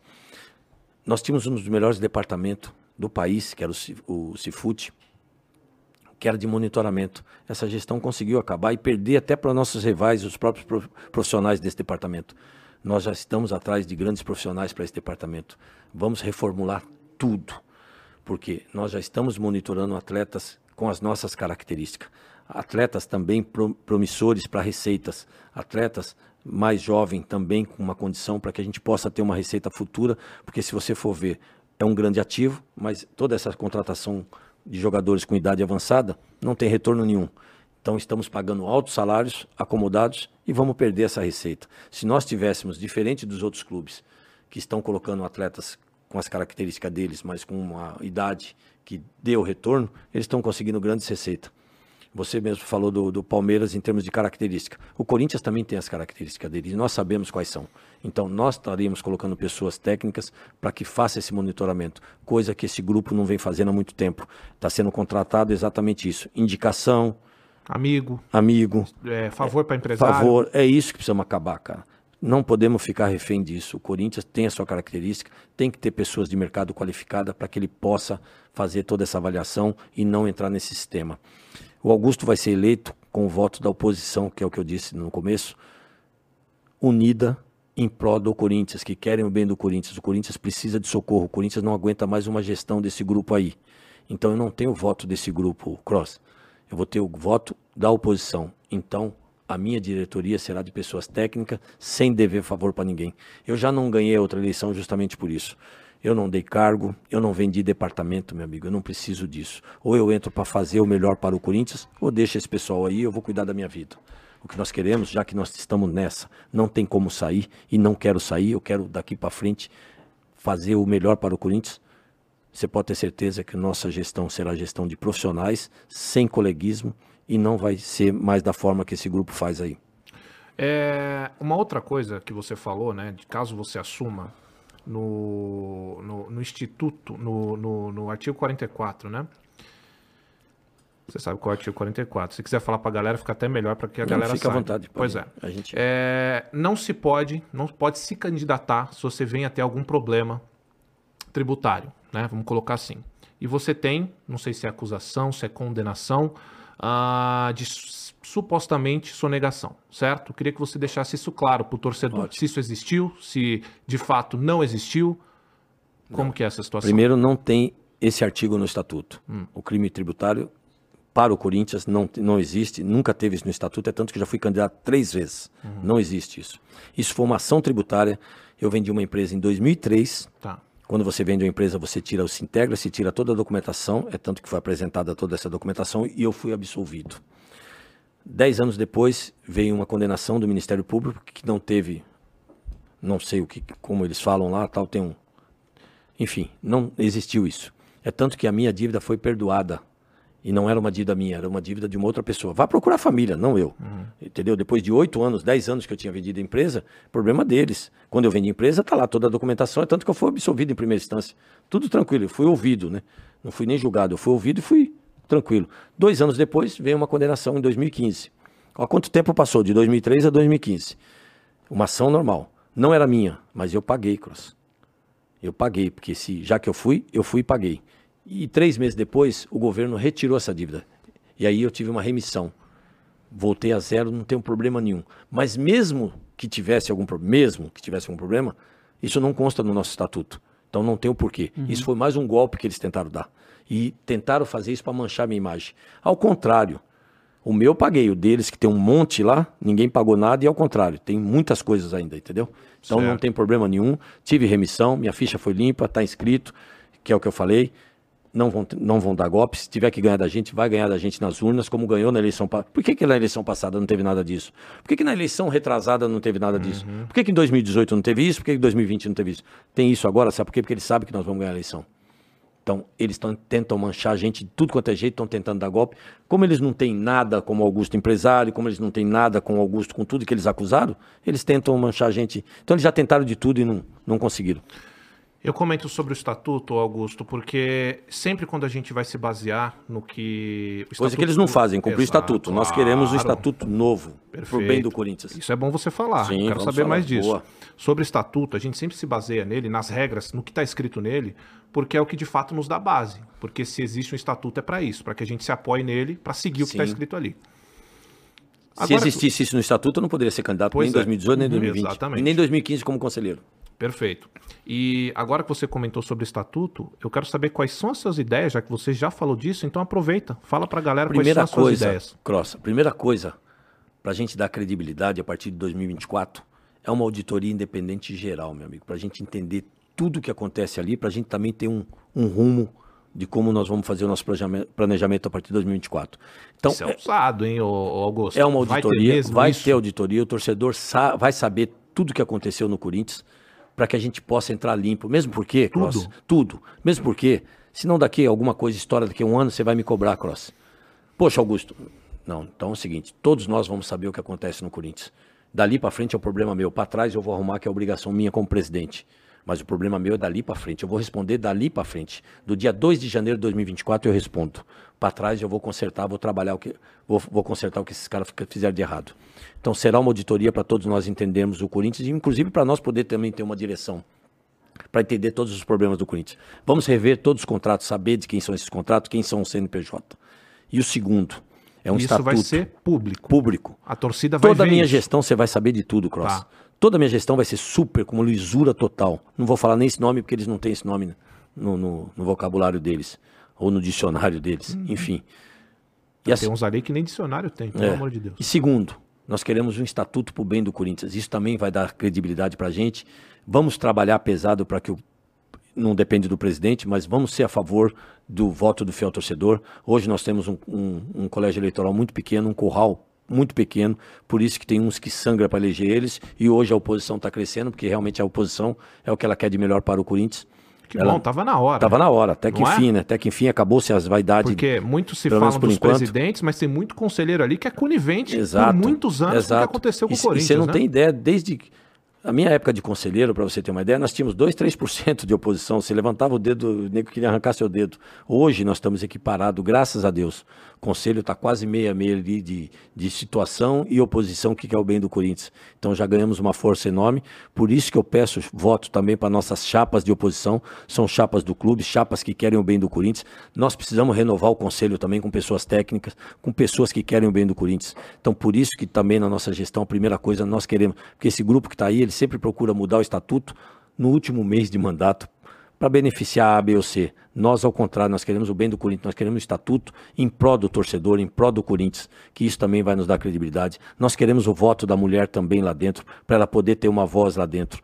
Que é isso que nós queremos também trazer mais mulheres para a nossa diretoria, porque a mulher, ela que sabe o que a família precisa, o que um clube social, nós queremos ela trabalhando conosco para que ela possa trazer a família de volta, para que a gente possa de novo ter um número de associados muito, muito maior do que temos hoje. Chegamos a ter 100 mil eu cheguei a pedir licença para botar o pé na piscina e hoje esse grupo pegou, se eu não me engano, com 12, 13 mil sócios. Hoje estamos com 3 mil sócios, quer dizer, é um absurdo. E o clube não pode mais depender disso. O clube tem que depender da sua própria receita. Então a sua, a sua intenção, só, desculpa, que você falou, é, é, a sua intenção é botar o fiel torcedor para vo poder votar nas eleições? Não depende de mim, mas isso uhum. futuramente não tem. Tem que ser votado, no caso. Não, é, não tem como fugir automaticamente. E que o sócio torcedor poderia votar para presidente, por o exemplo. O presidente vai, vai, vai apoiar isto. Uhum. Agora depende Legal. do conselho, por isso que eu peço a todos que votem nas chapas 80, chapa 90, chapa 85, que era 95, agora pelo problema da, da urna eletrônica teve que mudar o dígito dela, então passou a ser 85, a 90, a 83, a 82, a 77, a 30, a 05, a 55, que teve problema também, e agora com a 21, a nona chapa nos apoiando, uma chapa também do, do clube, que tem uma votação expressiva, está nos ajudando. Por isso que eu peço voto para essas nove chapas, são oito eleitas, infelizmente vai ficar uma fora das nossas, né? Espero que todas as outras sejam eleitas, para que a gente possa também renovar o conselho, porque nós vamos precisar de uma oposição construtiva dentro do conselho, para que a gente possa aprovar grandes projetos para tirar o Corinthians dessa situação. É, é Entre elas o novo estatuto. É, isso é uma coisa é, que sempre é discutido na questão dos clubes associativos, é que quem decide o futuro do futebol, do, do clube de futebol, é a galera do clube social. E que há uma desconexão. O, o, o futebol é o que faz o. É o que dá mais dinheiro, o que mais dinheiro. O Corinthians é o Corinthians por causa do futebol. Futebol. Então, é, duas coisas assim. E isso aí que você está falando é muito ousado. Eu nem sei se tem outro, outro clube no Brasil que tem isso aí, que o sócio torcedor vota. Eu realmente não sei. Pode tem ser o tem. Inter, tem. O Inter faz Santos, isso? Legal? Tem. Ah, legal. Então, isso, então se, se já tem, a tendência, a tendência é Então, Davis. isso é, é porque é, aí a gente vai botar mais gente no futebol para votar para essas situações. Mas é, é outra coisa também, que eu já vi outros presidentes falando isso também, o quanto o clube social dá dor de cabeça pro presidente. Você pretende botar alguém só para cuidar do clube social? Ou essa dor de cabeça vai ser Sim, sua nós também? teremos um administrativo, Dave. Vai ter um só para ficar lá, tipo, Nós não te perturbar com sim. essas coisas e ficar no, no Não, futebol. nós te- ao contrário, Dave. Nós teremos um administrativo que conheça todo o nosso clube. Porque eu vou cobrar, é tanto que dentro desse meu projeto que eu acabei de falar, eu vou ter uma caixinha de acrílico em cada departamento nosso, onde eu, o Augusto, o presidente, vai ter a chave. Isso já é uma obrigação minha também estar visitando o clube, para às vezes ir lá e abrir essa caixinha e ver qual a dificuldade do departamento, qual a reclamação. Isso é um projeto nosso legal também, para a gente poder melhorar o clube. Porque eu sou um, um presidenciável do terrão também. Pela primeira vez o Corinthians vai ter um candidato do terrão que conhece o clube na palma da mão. Então nós vamos trabalhar muito forte também para o clube. É um, é um patrimônio incalculável que nós temos que revitalizar, nós temos que trabalhar forte. E não é difícil, Dave. Por quê? Nossa camisa vai ser cara, o futebol nosso vai ser caro. Então tem aquelas empresas que não vai investir no futebol, mas ela pode investir no nosso clube social, porque nós temos lá o futsal que é televisionado, o basquete que é tradição, e o retorno é garantido. Por quê? Porque ele vai estar atrelado à marca, é a marca que dá- vai dar visibilidade para ele. Então, o nosso clube será sustentável. Então nós vamos ter uma pessoa técnica lá dentro, uma pessoa que conheça os departamentos e uma pessoa que eu vou estar muito em cima cobrando a melhoria a cada dia, trazer nossas festas regionais. Pô, eu, eu venho agora acompanhando a natação, tiraram algumas, algumas coisas que tinham na natação, dependendo de pontuação. Temos que voltar a isso. Nós temos que trabalhar o clube para a formação, não só de atletas, mas como de cidadãos, de cidadãos, né? Nós temos que trabalhar para a formação de cidadãos. O que, que seria isso? voltar a pagar os impostos, dando credibilidade, nós conseguimos in- incentivos para isso. Isso diminui muito a nossa receita, com incentivo governamental, com grandes empresas que nós queremos trazer, que ela pode doar o seu imposto de renda para nós, mas isso tem que estar com o nome limpo, tem que ser bom pagador, tem que voltar a credibilidade do mercado. Entendi. Pode ir, vai lá, vai lá, vai. É, não, o que eu queria, outra coisa também que é muito importante no meio do futebol, e aí eu queria saber qual a sua posição em relação a isso, é a mídia, né? Porque assim, o torcedor, ele. É importante o torcedor porque é como meio que ele vê as coisas que acontecem no Corinthians. Entrevistas coletivas, o jeito que as informações giram e tal. E a gente sabe que a mídia brasileira não é fácil, né? Não é. E desde que teve a pandemia, né? Os clubes fecharam os treinos, não tem mais treino. Isso é uma coisa que a mídia reclama muito, que não vê mais os treinos e tal. Mas aí eu, sinceramente, acho que isso deveria ser uma decisão do técnico, se ele quer que o povo veja o treino dele ou não. Mas eu queria saber como é que vai ser em- em- com vocês em relação à mídia. Eu vejo muitos corintianos reclamando de gente que tá no clube pra gerar. Porque a gente sabe como Corinthians e Flamengo são gigantes, qualquer coisinha que sai do clube vira um negócio absurdo, né? É, e, e tem situações que fogem do controle, como o Luan lá no motel, isso aí não é um negócio que, né, como é que o Corinthians ia dar, dar né, ponto, gerenciar aqui, ponto gerenciar isso. Ponto Mas queria saber como é que chegar. pretende ser. Você pretende, é, porque hoje, o que, que a gente vê em todos os clubes?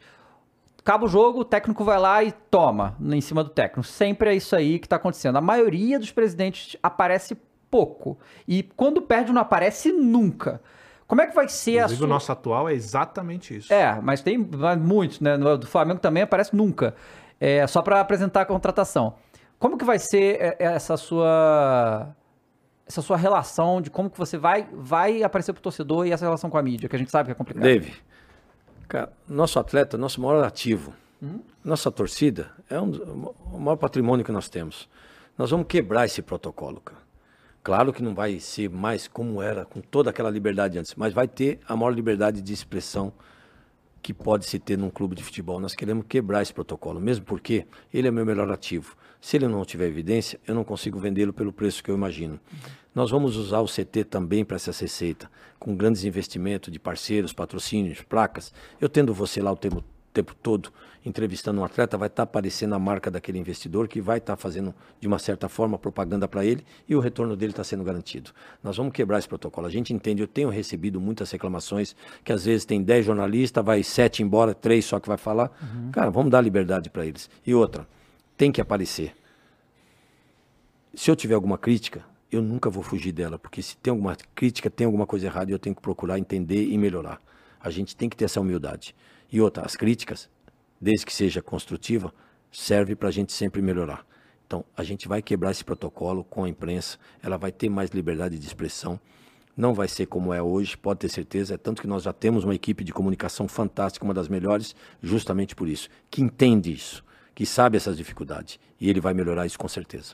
Olha, talvez, o- então, se o senhor Augusto ganhar, algum jogador do Corinthians vem aqui ano que vem, né? Porque a gente Com tá- certeza. A gente tá, desde que a gente sei. começou o projeto, a gente tentou Com trazer certeza. tudo quanto é jogador Tem do Corinthians uns que não vem, não. Não, tem uns que não vem porque não quer, tudo bem, mas acho que quiser Mas tem pode aquela vir, história, Costa. né? Tem aquela história seguinte, é que a gente tava falando. Ah, jogou mal ou falou mal do presidente, o presidente vai vetar o cara. Ao contrário, é o que eu falei. Se falou mal de mim, eu vou entender o que ele falou mal, se for uma crítica construtiva. Cara, para mim vai ser maravilhoso isso, que eu vou saber onde eu vou melhorar. Porque às vezes você tá dentro, você não tá vendo, você não tá percebendo onde você pode estar errando. Você tem que ter essa humildade de aceitar isso. Palavra, eu jamais vou proibir um jogador meu de ir em qualquer podcast, qualquer programa. Ao contrário, ele tem que ir, porque ele é meu ativo, eu tenho que vendê-lo melhor. Escutou, né. Matheus? Tá anotado, Matheus? Tá anotado, Bom, né? Muito bem. É, o Augusto, o que aconteceu também nos últimos anos, e eu sempre repito isso, tá? A gente tem um canal lá que é o 14, que a gente fala de futebol, e graças a Deus as pessoas ao assistir lá, eu não posso, infelizmente, mudar a mentalidade de todo mundo, mas eu posso dizer o que eu penso sobre o Corinthians. E uma mentalidade muito fracassada, na minha opinião, foi montada na cabeça de- das pessoas com esse discursinho pronto do não vivemos de títulos, vivemos de Corinthians. Você acha que isso é uma. Eu já sei que você acha uma balela também. É muito bonito você enganar os bobos assim, mas a grande realidade é que todo clube vive de título. O título forma o maior patrimônio de um clube novo, torcida. O título traz poder financeiro. O título traz relevância. Todo clube vive de título. Então, esse discurso fracassado montado pela a- a- o grupo do Andrés, do Ilho, isso foi uma. E montou, tá? Muitos torcedores é, se agarravam com a história. Ah, mas você tem que repatriar jogador porque honra o manto. Mas em 2015 honrou o manto. Tem jogador hoje que tá lá porque honrou o manto em 2015. Isso, pra mim, é o cúmulo do fracasso. Eu tô falando isso porque, infelizmente, com, a nossa, com essa gestão atual, a nossa torcida ela perdeu muito a sua essência. Em que sentido? Teve o caso Cuca que repartiu a torcida.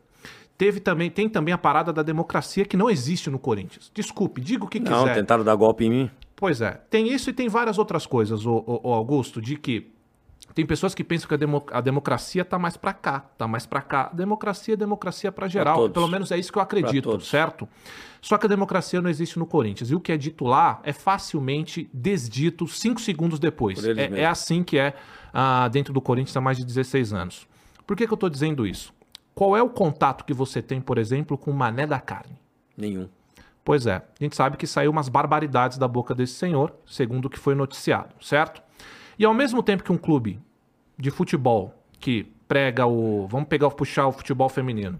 Respeita as minas, as minas é braba, as minas é isso. tem um outro senhor dentro do clube falando um monte de atrocidades. Então, é uma gestão que não tem a menor coerência no que diz e, ainda por cima, dentre o, o, os seus funcionários e sobre o que faz com o seu trabalho. Ou seja, fala mal de um treinador, traz o treinador. Fala que não vai trazer tal jogador, traz jogador. Como que você enxerga isso e como você vai eliminar essas incoerências dentro do clube? Qual vai ser a mentalidade do Corinthians? A gente vai ter não vivo de título, vivo de Corinthians na sua Ao gestão? Ao contrário. Ao contrário, eu sou corintiano, eu quero meu time brilhando, eu quero meu time no topo, eu quero meu time protagonista em tudo. Aliás, se você for pegar hoje as duas equipes aí, Flamengo e Palmeiras, eles se reformularam com títulos. Uhum. E aí trouxe receita, trouxe investimento. E o Corinthians, imagine, com um time protagonista, quantas receitas ele não vai trazer? E outra, eu sou corintiano, eu quero ver meu time ganhando tudo, eu quero ver meu time brilhando nas primeiras páginas, quero ver meu time, quero festa. Quero o Corinthians, cara. Eu sou corintiano. Eu vou trabalhar forte para montar um grande time para voltar a ser protagonista. Isso você não tem a dúvida. Agora, quanto a esse cidadão que você falou, o que nós precisamos é de uma ética séria, cara. Aliás, o candidato aí é presidente da, é presidente da ética, da comissão de ética. Né? E ele me atacou como racista. E ao contrário. Quem omitiu o racismo foi ele, de, um, de, um, de uma pessoa da cor dele, que é meu amigo, que está na minha chapa para o conselho. Nós demos todo o respaldo para ele e ele teve a omissão de sequer julgar essa pessoa até hoje. E não foi só esse. É dar murro na boca de uma conselheira, lugar de mulher na, na beira do tanque.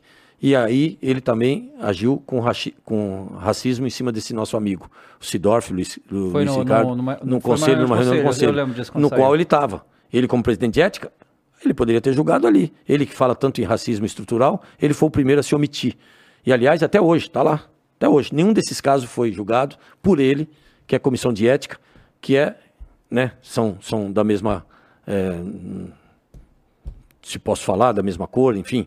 Né? Eu acho que ele deveria julgar isso. E ele me acusou de racismo no debate aí, um absurdo.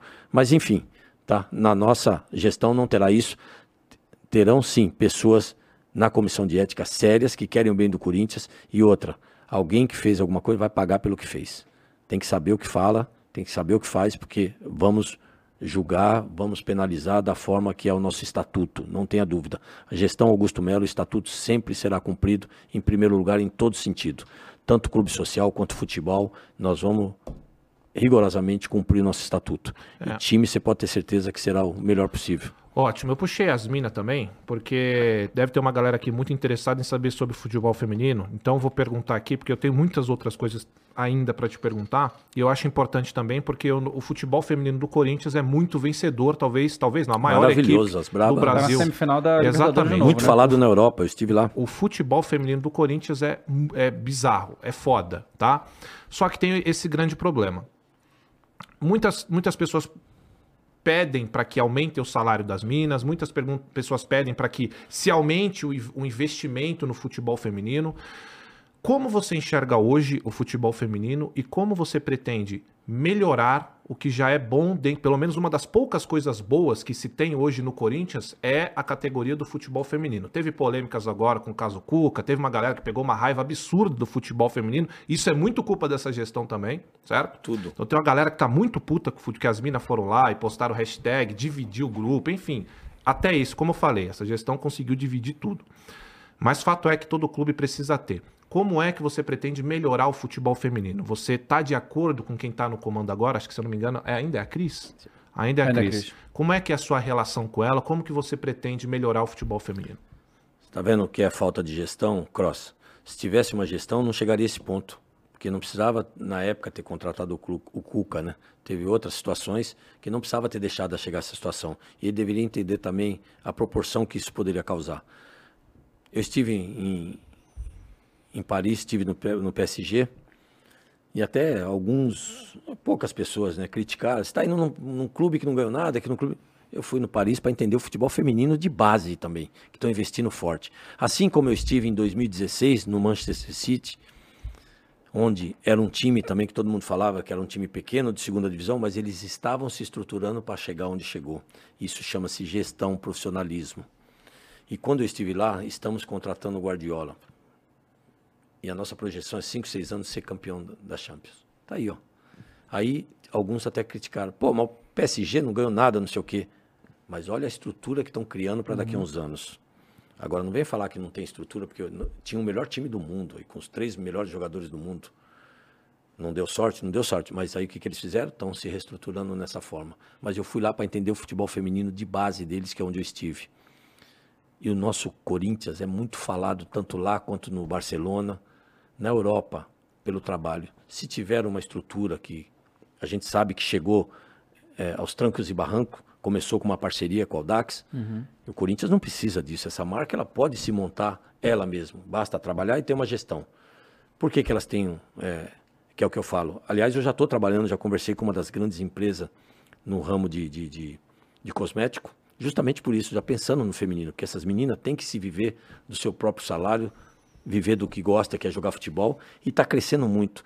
E por incrível que pareça, tem jogos na Europa que eles nos passaram isso, que o futebol feminino às vezes lota mais que o futebol masculino. E nós provamos isso aqui né, agora, há pouco tempo, nas finais deu 40 mil, tá batendo Esse recorde. também não é difícil, né, Augusto?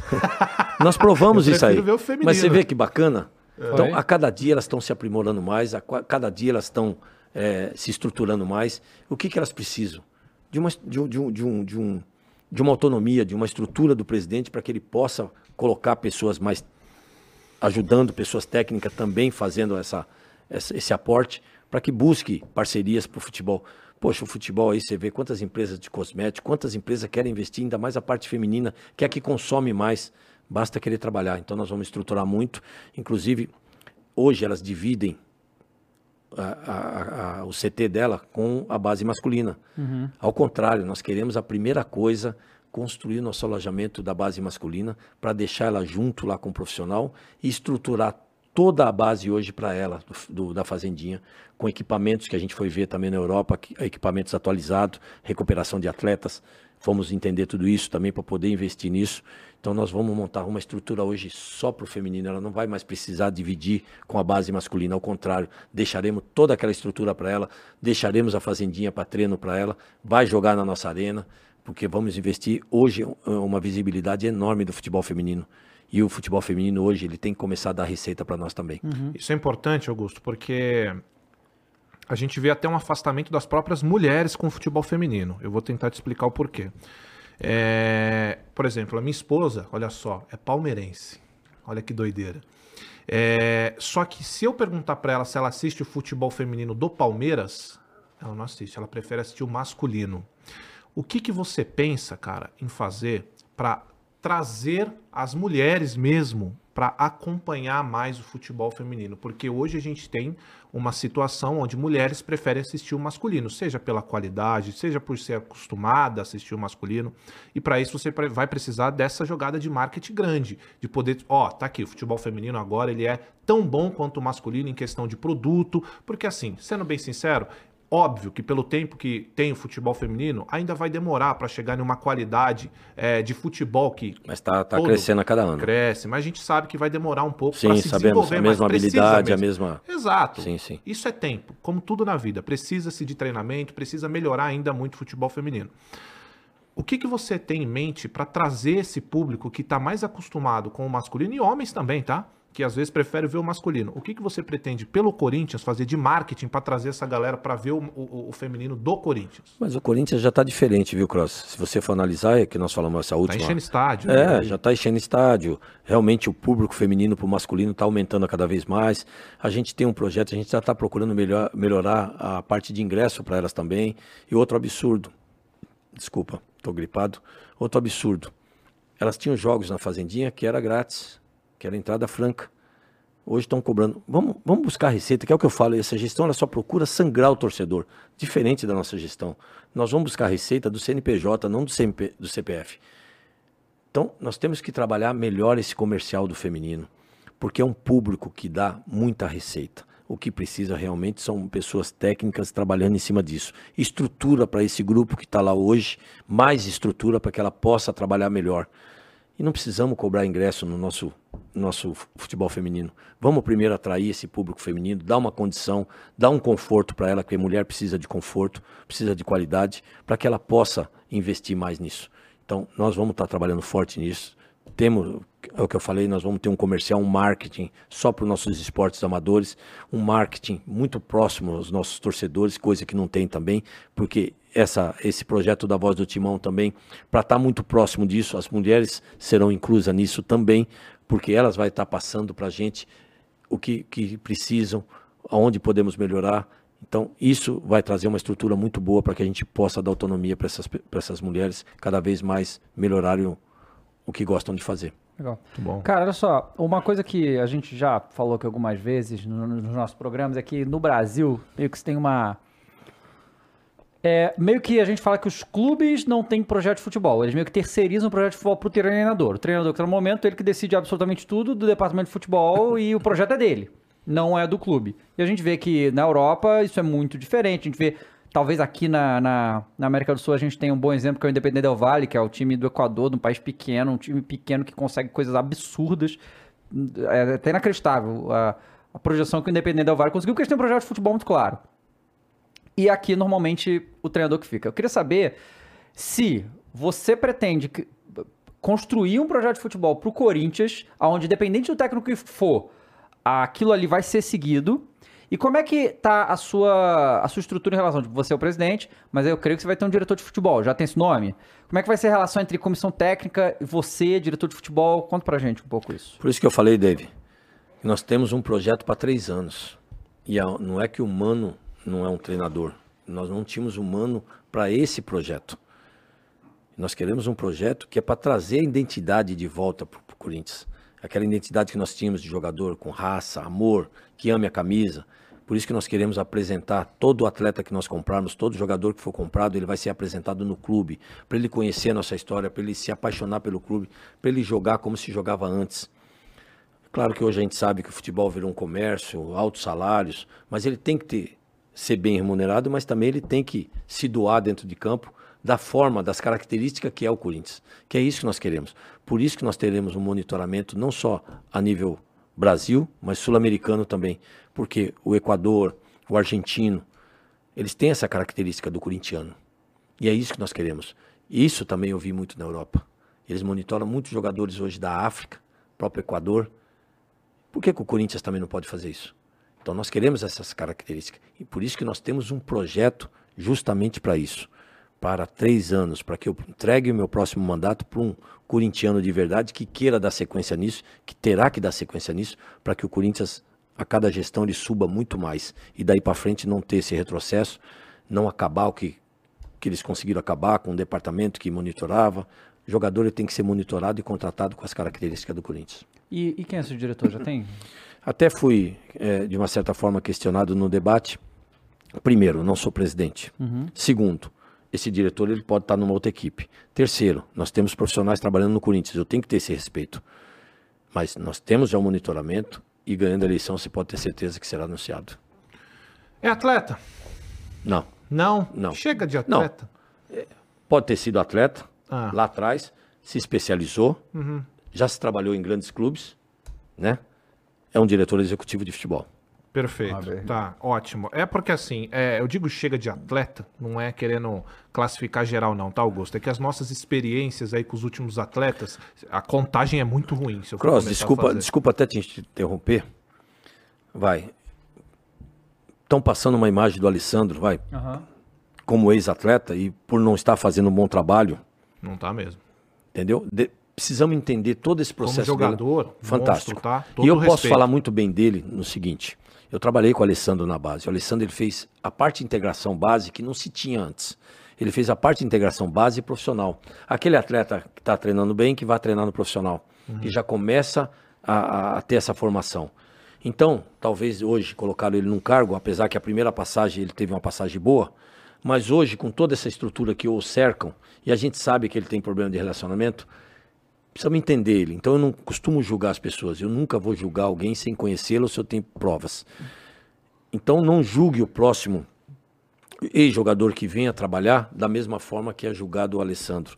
E mesmo porque eu vou ser um defensor sempre do Alessandro em termos de caráter, profissionalismo, porque enquanto eu trabalhei com ele de base profissional, ele foi muito correto e muito profissional. É tanto que todos esses jogadores nossos que subiu teve o dedo dele na parte de integração.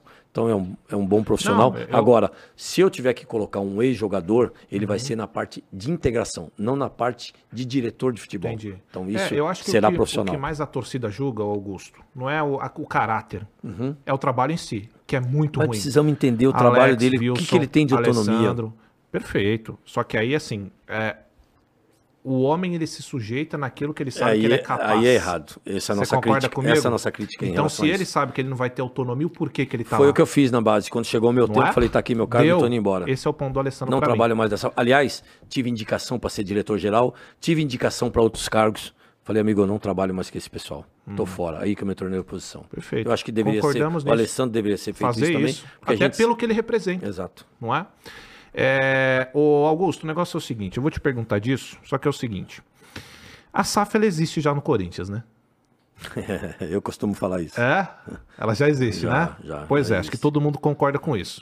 A SAF de Andrés, de Duílio, da mesma galera que tá lá há 16 anos. Só que eu vou te fazer a pergunta agora na moralzinha mesmo, que você entende nosso dialeto de torcedor.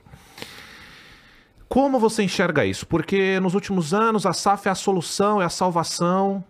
E como eu falei pra você, né, que eu acho que erroneamente as pessoas querem colocar o Augusto de Melo como a salvador e nem o Superman vai salvar o Corinthians agora, e acho que nem você quer isso. E muito menos SAF, que já deu tem SAF aí que tá dando muito errado, a gente tá vendo, né? Tem outras que dão certo, outras não. Qual é a sua visão? Porque eu vi muita gente falando, o Corinthians poderia virar uma SAF. Eu acho isso impossível pelas burocracias, pelo tamanho do clube, porque não precisa, porque é um clube autossuficiente. É porque as últimas gestões mostram pra gente o contrário, né? Que não dá, que é impossível. Só que aí é que falta aquela boa gestão. Como é que você enxerga as SAFs? Quando eu digo que sou contra a SAF, Cross, eu sou contra a SAF no Corinthians. O Corinthians não precisa disso. Tem alguns clubes menores que estão numa situação difícil, eles que se resolvam nesse sentido. Eu acho que até uma SAF para eles pode ser a, a solução. No Corinthians não precisa, justamente por isso. Nós temos a maior torcida do país, nós temos uma das torcidas mais consumistas do país, se não a mais. O poder de reação do Corinthians é muito, muito grande, que é o que eu falei. O Flamengo ele tinha uma receita de 187, devia 800, enxugou aqui, saiu disso. Não precisa. Clube grande não precisa, desde que tenha gestão. E esse clube já é, hoje, essa gestão que está aí há 17 anos que vai fazer agora, ela já é uma SAF dentro desse pessoal. Vai e volta um, é o mesmo presidente, é o mesmo diretor, sempre os mesmos. E eu acho que é isso que eles querem. Inclusive o candidato deles hoje, no começo falava que era contra a SAF e hoje ele é a favor da SAF. Por que, que ele é a favor da SAF? Que ele deu a entrevista, na última entrevista dele, que eu andei vendo alguns, alguns cortes, justamente por isso.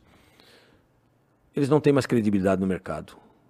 Está queimado no mercado.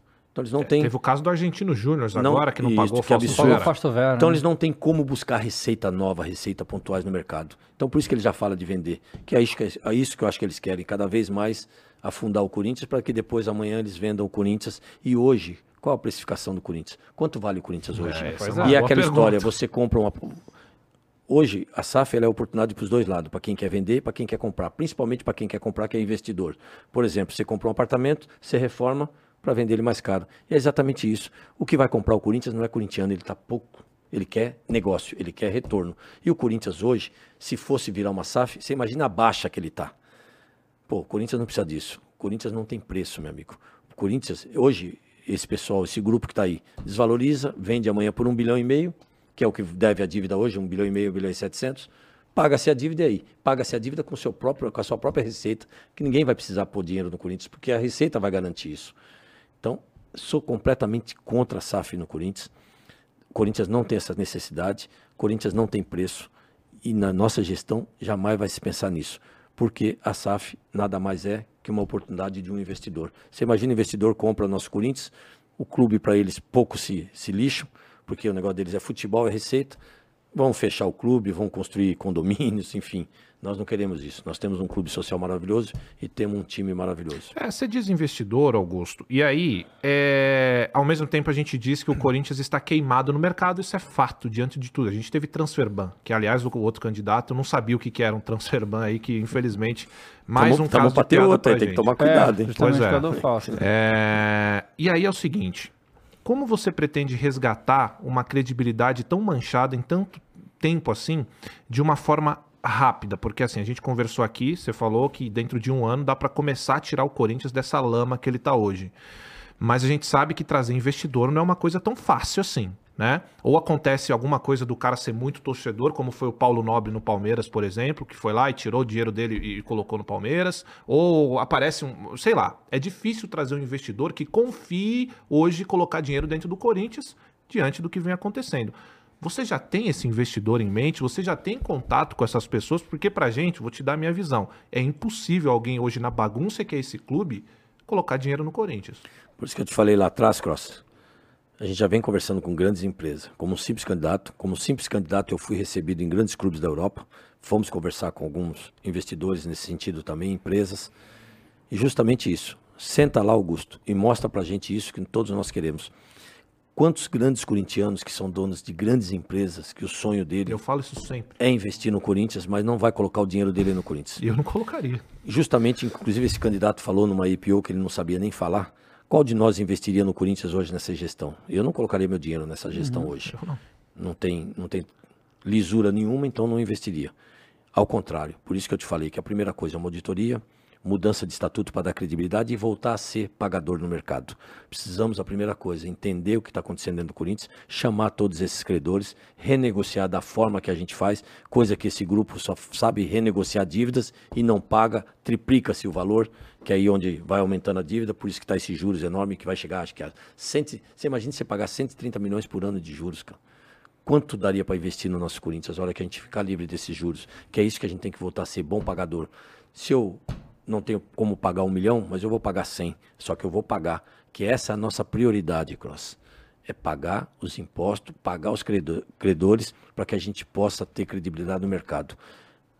Se tem uma receita, essa receita nós vamos equacionar com as dívidas que nós temos. Só que nós vamos pagar, é prioridade, mesmo porque a responsabilidade fiscal é minha nesse sentido e eu não vou sair com problema. Eu quero administrar o Corinthians com a lisura, com a honestidade e com credibilidade. E isso nós vamos passar para esses investidores, porque a gente já está conversando com eles, já tem empresa que querem investir no Corinthians, tanto no feminino, como eu falei, como no masculino, mas temos que passar essa credibilidade para eles e eles estão acreditando no nosso projeto. Legal, é, para passar pro meu amigo aqui. É, desculpa, cara, tem Não, muita não, coisa para passar, então é foda. Então eu vejo que ele quer mandar e já eu já, já vou engatando. Ele, nossa, tá com tempo aí, né? Eu Tô. falei que você ia falar com o Coringão, Fica- vai trocar ideia. Estamos aqui, é. Beleza. É, Eu vou te perguntar isso porque é uma possibilidade, tá? O Andrei Sanches, ele tem uma passagem, uma primeira passagem pelo Corinthians que eu considero ela boa, certo? Ele não- o Andrei Sanches, muita gente, valeu, Matheus, obrigado. O Andrei Sanches, muita gente bate nele com razão, porque ele fez muita caca. Eu acho que a primeira passagem dele ele consegue fazer um bom trabalho, a segunda ele faz tanta caca que ofusca tudo que ele fez na primeira. Isso é fato, essa é a sensação que o torcedor tem. Quando o Andrés aparece é uma negatividade absurda. O quanto oferece de risco pra você o Andrés apoiar a situação? Não só, não só apoiar, né? Porque o que a mídia vem divulgando é que ele seria o diretor de futebol, né? seria o homem forte do De futebol. certa lá forma, na- estar do outro lado. É. É, inclusive o candidato anunciou isso, né? Ah, já anunciou? Tá. Anunciou, aliás, eu, eu vi uma entrevista do Andrés no que ele mesmo falou, né? Que o André ganhando ele ia ajudar no futebol. E aí, depois, logo em seguida, a gente vê uma entrevista do candidato dizendo que se ele ganhasse a eleição, ele ia trazer todos esses ex-presidentes que deixaram o Corinthians nessa situação, Que inclusive. isso aí. Inclusive o Andrés. Até fiz uma pergunta para ele: onde ele colocaria o Duílio? Porque ele falou que o Duílio ia É. ajudar ele, Faz o piada, Roberto né, ajudar ele, o é Gobi piada, é ajudar ele. E eu perguntei para ele: aonde você vai colocar o Duílio? Aí ele veio com desculpa que o Duílio tá doente, que o Duílio não sei o quê, enfim. Mas o Andrés, ele deve estar doente mesmo, como não consegue nem falar. espero que esteja bem de saúde. A gente quer o bem de todos. Saúde não se brinca, né? Saúde acho que é a pior coisa. Por mais que eu tenha alguma objeção, mas sempre saúde para todos eles, que é o que a gente deseja. Nenhum, nenhum, nenhum risco para mim em relação ao Andrés, ao contrário.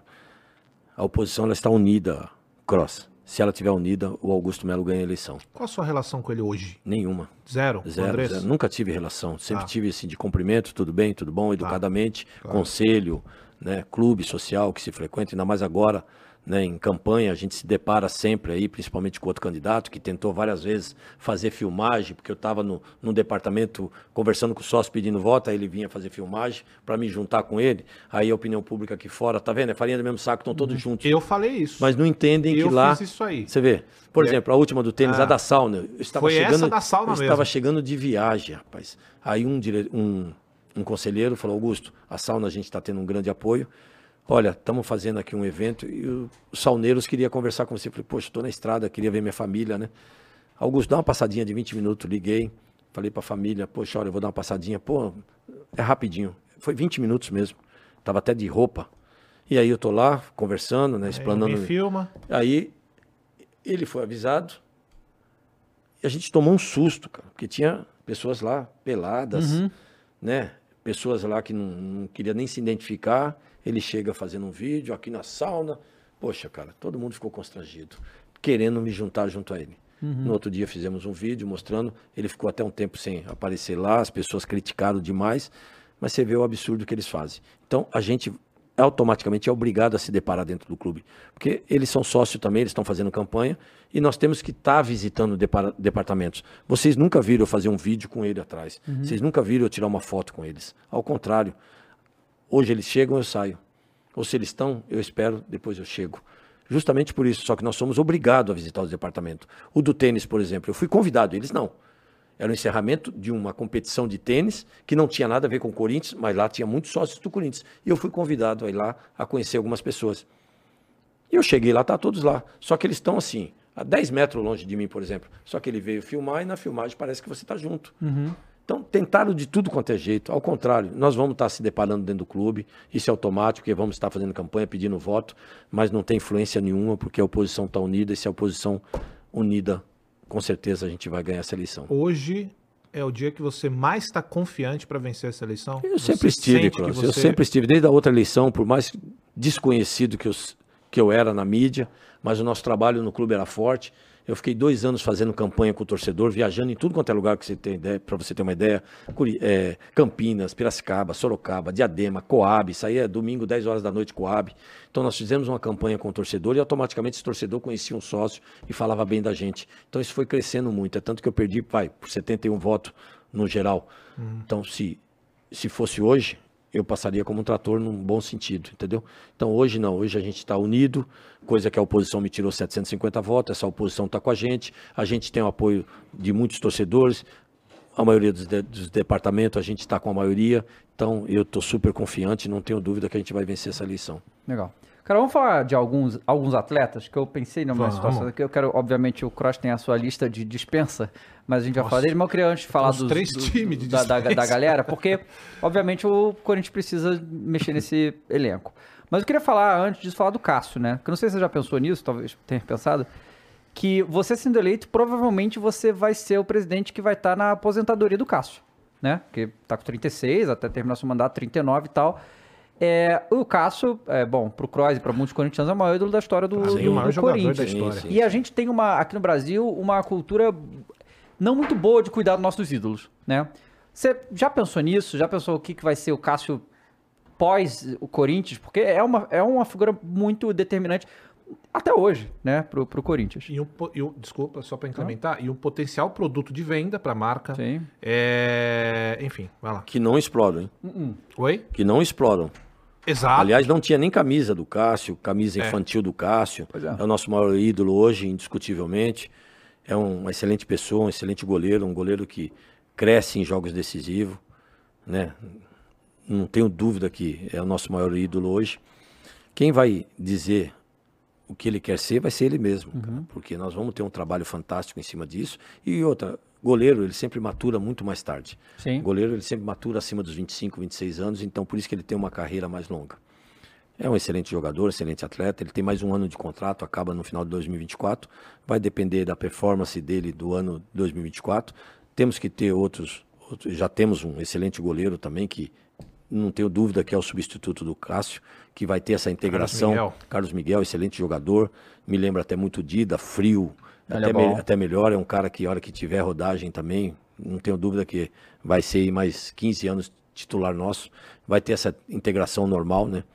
E 2024 a gente vai ver a performance do Cássio e lá na frente é ele que vai nos dizer se ele vai parar, se ele vai ter a sequência, como ele vai funcionar, como ele vai trabalhar durante o ano, né? E aí, quem sabe também um Cássio próprio fazer parte da diretoria, fazer treino hoje, com certeza ele daria um excelente treinador de goleiros pela experiência dele, por tudo que ele passou, principalmente os jogos decisivos, mas é, sem dúvida, é um, um excelente É, só pra você seguir a sua lista, o, o... não dá pra esperar o cara morrer pra fazer homenagem, né? Isso é um absurdo Não. que acontece em todos os clubes, Uhum. né? Inclusive, Aliás, nós vamos resgatar isso, viu, Cross? É. Dentro do nosso projeto, a gente quer trazer esses ex-ídolos para nós. Nós teremos ali camarote de notáveis corintianos. Nós queremos dar uma condição melhor para esses ex-atletas, principalmente parte eh, dentária, é, saúde, planos dentários, planos de saúde. Né? Nós queremos qualificar esses ex-atletas para que possa aí colocar eles em atividade. Tem muitos aí que estão tá passando dificuldade. Nós faremos um trabalho muito legal, principalmente a parte também de, de, de, de uh, nosso time de master, dar uma qualidade melhor para eles, para eles se estruturarem, para que eles possam ter um cachê melhor dentro uhum. disso.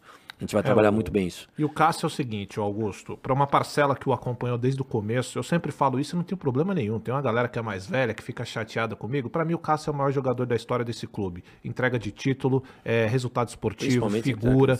O Cássio, para mim, é o maior de todos, de todos os jogadores, para mim. É, e eu sempre tive essa percepção de que quando ele parasse, ele tinha que ter essa figura dele emblemática em, em todos os locais do Corinthians. Porque ele é. Eu, ô, Cassio, eu sei que você é puto comigo, Cassião. Eu te amo, velho. Tá bom? Eu falo mal dos colegas dele, deve ficar chateado comigo. Mas eu te amo, Cássio. Você representa uma geração vencedora do Corinthians, onde o corintiano teve as suas maiores alegrias. Você é gigante. Só que eu sempre pensei em aposentar a camisa do Cássio. Nenhum outro goleiro vai usar mais ela. E isso acontece muito em times da NBA. É, no basquete. Né? Você aposenta a camisa. Eu acho isso uma parada uma, legal. Uma grande o que, que você acha sobre isso? Só para ele seguir a lista dele. É uma ideia que você está me dando, é bacana, cara. Por isso que a gente sempre tem que ouvir todos. A gente tem que ter a humildade de ouvir, dar atenção, que é isso eu faço muito, viu, Cross? A gente, eu sempre estou ouvindo. É, às vezes as pessoas me elogiam, não é por demagogia que eu faço isso, mas eu procuro muito, eu ouço mais do que falo. Sou um cara que eu presto muita atenção em tudo. Então acho que é por isso que, graças a Deus, todas as coisas na minha vida sempre dão certo. Legal. Porque eu acho que a gente sempre tem que ter essa humildade de ouvir Pode todo mundo. Isso é uma boa ideia. É, então. Já vou passar isso pro meu marketing, é. o pessoal de comunicação que, que já ouviu também. Que bom. A gente, Aí, Cassião, E a gente tem algum, alguns jogadores né, no, no Corinthians hoje, principalmente os mais veteranos, né? Sei lá, Fábio Santos, Gil, o, o Fagner, Renato Augusto, que já até saiu na mídia que vários vão embora no final do ano e tal, nem sabe se vai manter a mesma. Porque, né, tá vencendo o contrato da maioria. Tem vencendo o contrato que não serão renovados e tal. É, e aí, assim, a gente sabe que o, o, a qualidade do Renato Augusto, né? A gente sabe o absurdo que é o jogador, Crack. só que ele, obviamente, tem uma situação física uma complicada. Limitação. Como é que é, você já, já, já tá pensando nisso, em jogadores mais veteranos que para muita gente já estão fazendo hora extra no Corinthians. O que, que você vê dessa galera? Eles vão fazer parte da reformulação porque vai ter que mandar a gente embora, não tem jeito. Sim, a gente já pensa numa reformulação realmente. Existe ainda mais dois meses aí de, de, de, de Campeonato Brasileiro, né? Dois para três meses de Campeonato Brasileiro. Nós vamos estar tá esperando o término disso, mas a gente já sabe que muitos ali que precisa que já está vencendo o contrato, nós não vamos renovar, uhum. mesmo porque a gente precisa de uma reformulação, de um time mais jovem também, mas também precisamos de alguns atletas experientes, como a gente diz no, no mundo futebolístico, né? Aquele atleta que mata no peito, chama a responsabilidade para ele, inclusive também para colocar esses atletas de formação debaixo das asas, para dar a eles uma tranquilidade para poder jogar o futebol. Vamos ver, o Gil, se você for analisar nos últimos jogos, cresceu muito, né? É um jogador em termos profissional exemplar, mas está em final de carreira. A gente vai estar tá estudando algumas situações, mas vamos ter uma reformulação total dentro do Corinthians. É, tem um fenômeno que acontece também, viu, Augusto? Que todo jogador em final de contrato, os caras viram monstro. É, pois é, né? Tá correndo Os caras assinam a né? renovação, né? e aí? eu já vi isso acontecer. Não, né? a gente já tá. Meu com, Deus do céu. A gente tá, tá um, com planejamento em cima disso. É, né? Não, que bom. Isso, isso é muito bom. E, Agora. O Corinthians precisa passar por uma reformulação, um choque de gestão jamais visto. Você, que assim, é, a gente. É, é, importante ser honesto com o torcedor, a, Sempre. A, mesmo quando a, a verdade é doída, né? Sim. Tipo assim, quando o Ronaldo comprou o Cruzeiro, ele falou pra galera, olha só, rapaziada, a gente vai vamos voltar pra Série A e a expectativa é não cair pra Série B, né? Ficar o primeiro ano aí, segurar a onda e tal. E a gente sabe que falar isso pro Cruzeiro é um troço bizarro por causa do tamanho do clube, mas tava numa situação horrorosa e tal. O Corinthians não tá nessa situação, né? É, o Corinthians vem aí de... É, a, a, mesmo não estando muito bem, sempre tá ali. Fez final da Copa do Brasil, é, chegou em. Foi, foi quinto no Campeonato Brasileiro ano passado? Quinto ou quarto, uma coisa assim, né? O, com o Vitor Pereira? É. Foi por aí. Foi por aí. Terminou em quinto ou sexto. É, Caiu então, depois. Então tá ali brigando as coisas e tal. É, você tem aí, para falar pro torcedor, qual é a sua. Pro ano que vem, que a gente não sabe nem, nem que campeonato o Corinthians vai estar classificado ainda, né? Porque ainda não acabou o campeonato. Mas assim, sendo bem realista pro torcedor, o que, que você acha que o Corinthians compete ano que vem? Tudo tudo. Vai entrar no Campeonato Brasil para ganhar. Corinthians tem que voltar a ser protagonista, Davis. Ele vai voltar a ser protagonista. E futebol não se faz só com dinheiro. Futebol uhum. se faz com gestão, com planejamento, com vestiário, cara. Se você for analisar nosso time de 2012, qual o alto salário, qual grande contratação, depois se tornaram grandes atletas que poderia ter, ter tido grandes receitas e acabamos também de novo dando todo mundo praticamente de graça. Uhum. Então, futebol é isso, é gestão. Por isso que nós estamos monitorando todos esses atletas, não só brasileiro, como sul-americano, que tenha as nossas características. Não tenho dúvida disso. Muitos jogadores sul-americanos, e a maioria está dando certo aqui, e é isso que nós queremos brasileiros, formação, base. Vamos trabalhar muito forte com a base. A base é o coração de qualquer clube. Vamos investir, estruturar muito a nossa base, como já falei, com a construção do hotel, dando oportunidade para aquele pai, para aquele vizinho que leva o garoto. Não é só para empresários, ao contrário, tem que ter essa parceria com empresários nesse sentido, mas é trazendo esses garotos de comunidade, captadores no Brasil inteiro, fora do país também, que a gente vai trabalhar muito forte isso.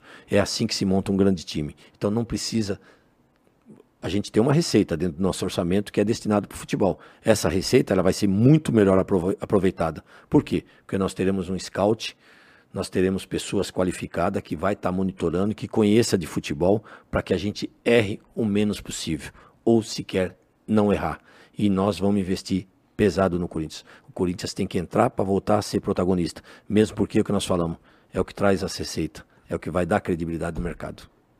Muito bom. Agora vamos torcer para que ele participe, né? De todos aí, que a gente consiga uma pontuação máxima, para é. que a gente possa estar ah, na Copa do Brasil, na Libertadores no ano que é vem. Porque só, só de. Se não classificar para Libertadores, o que no momento parece bem difícil classificar para Libertadores, é, já é uma queda de receita enorme em relação ao que foi, porque a receita da Libertadores é muito grande, né? É, então, só isso aí já vai atrapalhar um, bastante. Vai atrapalhar bastante. É, e mesmo porque vai ter uma receita maior agora. Né? É, é sim. E você, eh, você falou essa coisa do scout, e isso é uma coisa que a gente fala muito aqui, como que o, os times brasileiros fazem um scout ruim na América do Sul. É, Porque é muito, muito, fácil você pegar o cara que tá se destacando no Boca, no River, isso aí todo mundo tá vendo. Mas o cara que tá na segunda divisão do Chile estourando, você não vê, né? É, como, como que tá isso na sua gestão? Você pensa em, vai, vai ter gente sua nesses países procurando gente, analisando essa, é, é, essas outras ligas que é, muitas vezes revelam grandes jogadores e a gente nem sabe de onde, de onde saiu. Dave, eu fiquei, eu, com a minha equipe, mais de três horas com o diretor de scout do Barcelona, tanto de base quanto profissional. Nós ficamos mais de três horas à frente de um computador, ele nos explicando todo o projeto dele, todo o trabalho deles, com todos os gráficos deles. Isso aprendi muito também lá nesse sentido. Mais de três horas na frente de um computador, exatamente isso aqui, com a minha equipe, tudo que eles fazem em todo o mundo, principalmente África, Equador, que esses países também têm essas características. Então, nós vamos trabalhar muito em cima disso. Porque qualquer funcionário que você vai contratar, você analisa ele, você olha o currículo dele. Uhum. E é isso que nós vamos estar fazendo. É Série A, B, C, é campeonatos sul-americano. Nós vamos estar monitorando atletas no mundo inteiro. É daí que a gente vai tirar grandes atletas para o Corinthians. Legal. Muito bom. O Augusto, é, a situação, né, a saúde financeira do clube, ela é importante não só para contratar, mas também para não acontecer o que aconteceu com o Corinthians pra agora. Pagar os seus jogadores também. Também é importante. É, mas é muito importante também para não acontecer o que aconteceu com o Corinthians agora contra o São Paulo, que perde um Roger Guedes num jogo importantíssimo.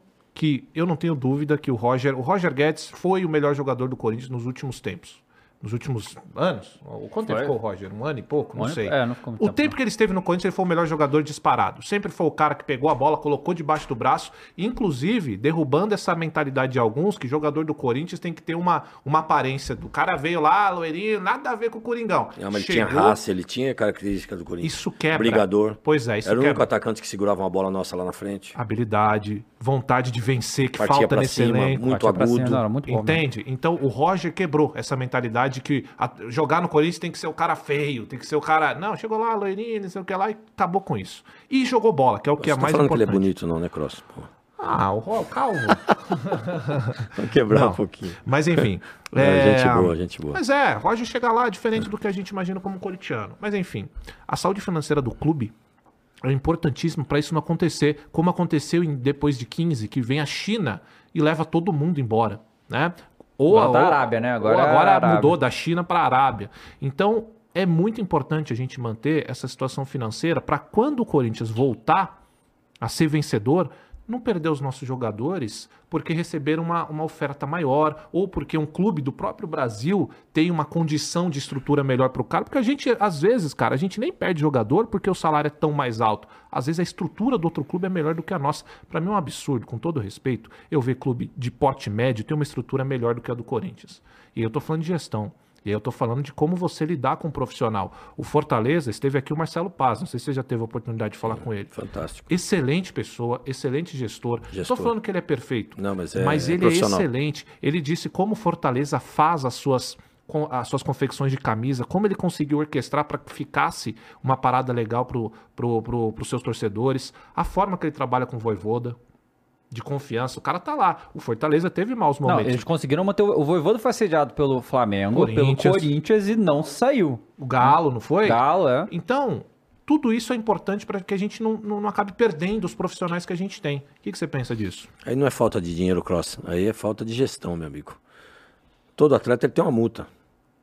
E nós, estamos, nós estávamos há menos de uma semana, um jogo importante que valeria mais de 30 milhões de reais. Sim. Fora isso, valeria uma final da Copa do Brasil. Então, por que vender? Por que liberar? Ah, porque eu dei a palavra. Peraí, mas você é presidente de uma nação. Você é presidente de 37 milhões de. Você tem que pensar nos 37, não na sua palavra. Você não tem que dar a palavra para isso.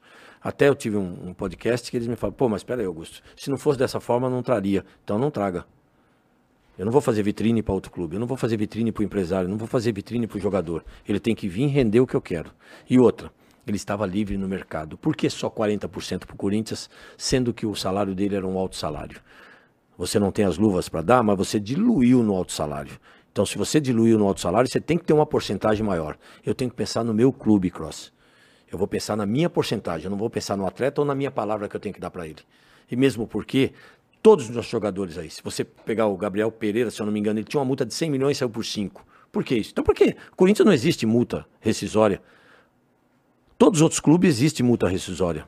O Watson foi por 5 também, né? Todos existem. E nós não pregamos o estatuto, nós não pregamos o que é de contrato. Existe uma multa rescisória? Quer sair? Saia pela multa, meu amigo. Senão não vai sair. Ainda mais a dois, três dias de um jogo, de um jogo, isso que foi. de um foi jogo tão importante. não existe. Não, o São Paulo trouxe o Lucas o esse Rames. jogo e o. Enquanto e o adversário e se fortaleceu, É, nós se des- desestruturamos. É isso que precisa acabar, cara. Nós temos que ter gestor que pensa mais na instituição, na marca, no Corinthians. E nós não teremos isso, meu amigo. A partir do momento que eu fizer um contrato, a multa é essa, esse jogador é interessante para nós, esse jogador tá trazendo rendimento, tá nos dando título, tá trazendo receita, ele só sai com a multa. E mesmo assim, meu amigo, essa é a vantagem. Por que, que os clubes da Europa não fazem muito contrato errado? Porque há um ano, um ano e meio de vencer o contrato, para quem entende de futebol, você já sabe se, se aquele atleta está se adaptando, se ele vai é, ter uma performance melhor, você já chama para renovar, ele sai muito mais barato, Cross. Como fizeram com alguns atletas aí, deixando seis meses para vencer o contrato, Aí o cara bota o revólver na sua cabeça, porque ele está bem, ele pode assinar com qualquer clube. Agora você vai pagar o que eu quero, meu amigo. Só que ele já foi chamado há um tempo atrás para fazer a renovação e o clube não quis. É isso que você tem que ter pessoas que entendem disso. Na Europa é muito isso. Com um ano e meio, dois anos, já chamam o atleta para renovar. Sai muito mais barato para o clube. E hoje nós não. Nós deixamos aí a Deus dará, não sai nem pelo valor da multa e deixa sair porque eu dei a palavra, cara. Na nossa gestão não terá isso nunca. Cara, outra coisa muito importante é a questão dos direitos de TV, tá? Então, vamos lá. Existe um movimento que tá, agora esfriou e, sinceramente, poucos torcedores acreditam que isso vai ser real algum dia, mas existe o movimento da Liga, né? É, e essa gestão tem um posicionamento dentro dela. Eu queria saber qual é o seu, se- o que, se você acredita na Liga e tal, e, mas não vai ser para ano que vem. É, qual vai, como vai ser a sua posição na gestão do Corinthians para negociar esse direito de televisão? Que é uma bagunça, mas é uma fonte de renda muito grande. Sim, a tendência é essa, o mundo inteiro a tendência é essa, isso além de você conseguir organizar um campeonato melhor, você consegue receitas desculpa, muito melhor. Agora vamos ver o efeito lá na frente.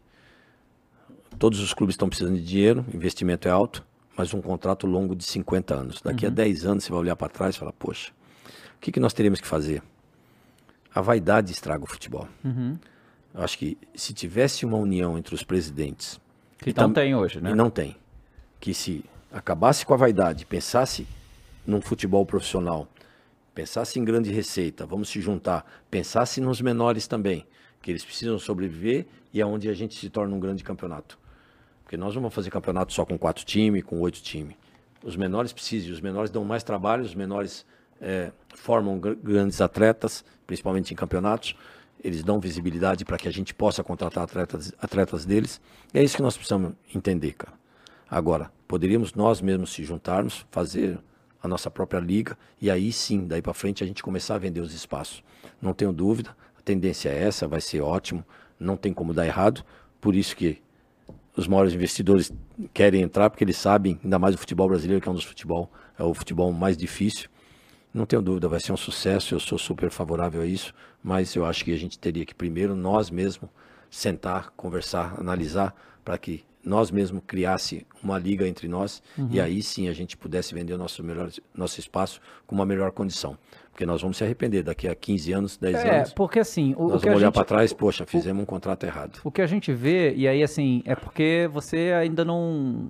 Eu acredito que por exemplo, você não já, já conversou com Petralha do Atlético Paranaense ou com a Leila? Não teve essa oportunidade não, ainda? Não, nós vamos ter essa oportunidade de ganhar a eleição no outro dia, isso. a gente já vai estar visitando. Ah, isso, isso, é muito legal. É, porque isso falta muito, porque a gente, a gente, os clubes brasileiros, muito a política dos clubes brasileiros foi muito uma coisa de um ser inimigo do outro, o que não é o caso. Somos adversários. Adversários dentro do campo. É. E eh, todo mundo ganha se unir por muitas vezes por picuinha as coisas não acontecem, né? E a gente vê as SAFs ajudam nisso, porque é uma coisa já está mais profissional, estão pensando, né? E todo mundo junto a gente vai ganhar muito mais dinheiro. Importante saber que você é, tá pensando nisso também, de, de, unir as coisas e não de, de brigar, Sempre né? É unir para uma receita melhor para todos os clubes, uhum. os menores, os maiores. É porque a gente sabe que Corinthians e Flamengo... Um é, tem um papel muito importante muito nessa importante, negociação. Eu acho que tem que ter a voz, eu acho que é isso que o nosso presidente também falha nisso, está deixando uhum. outros clubes falar por ele. Sim. É uma das é a maior torcida, é a maior visibilidade, ele tem que estar sempre a linha de frente. O Corinthians sempre tem que ter um representante brigando pelo seu espaço, mas também pensando nos menores para que a gente possa ter um campeonato justo, competitivo para todo mundo. É, mas acho que tem que ter um meio termo aí também, viu, Augusto? Ó, não vi, não, não nossa, como eu fiquei irritado com aquilo.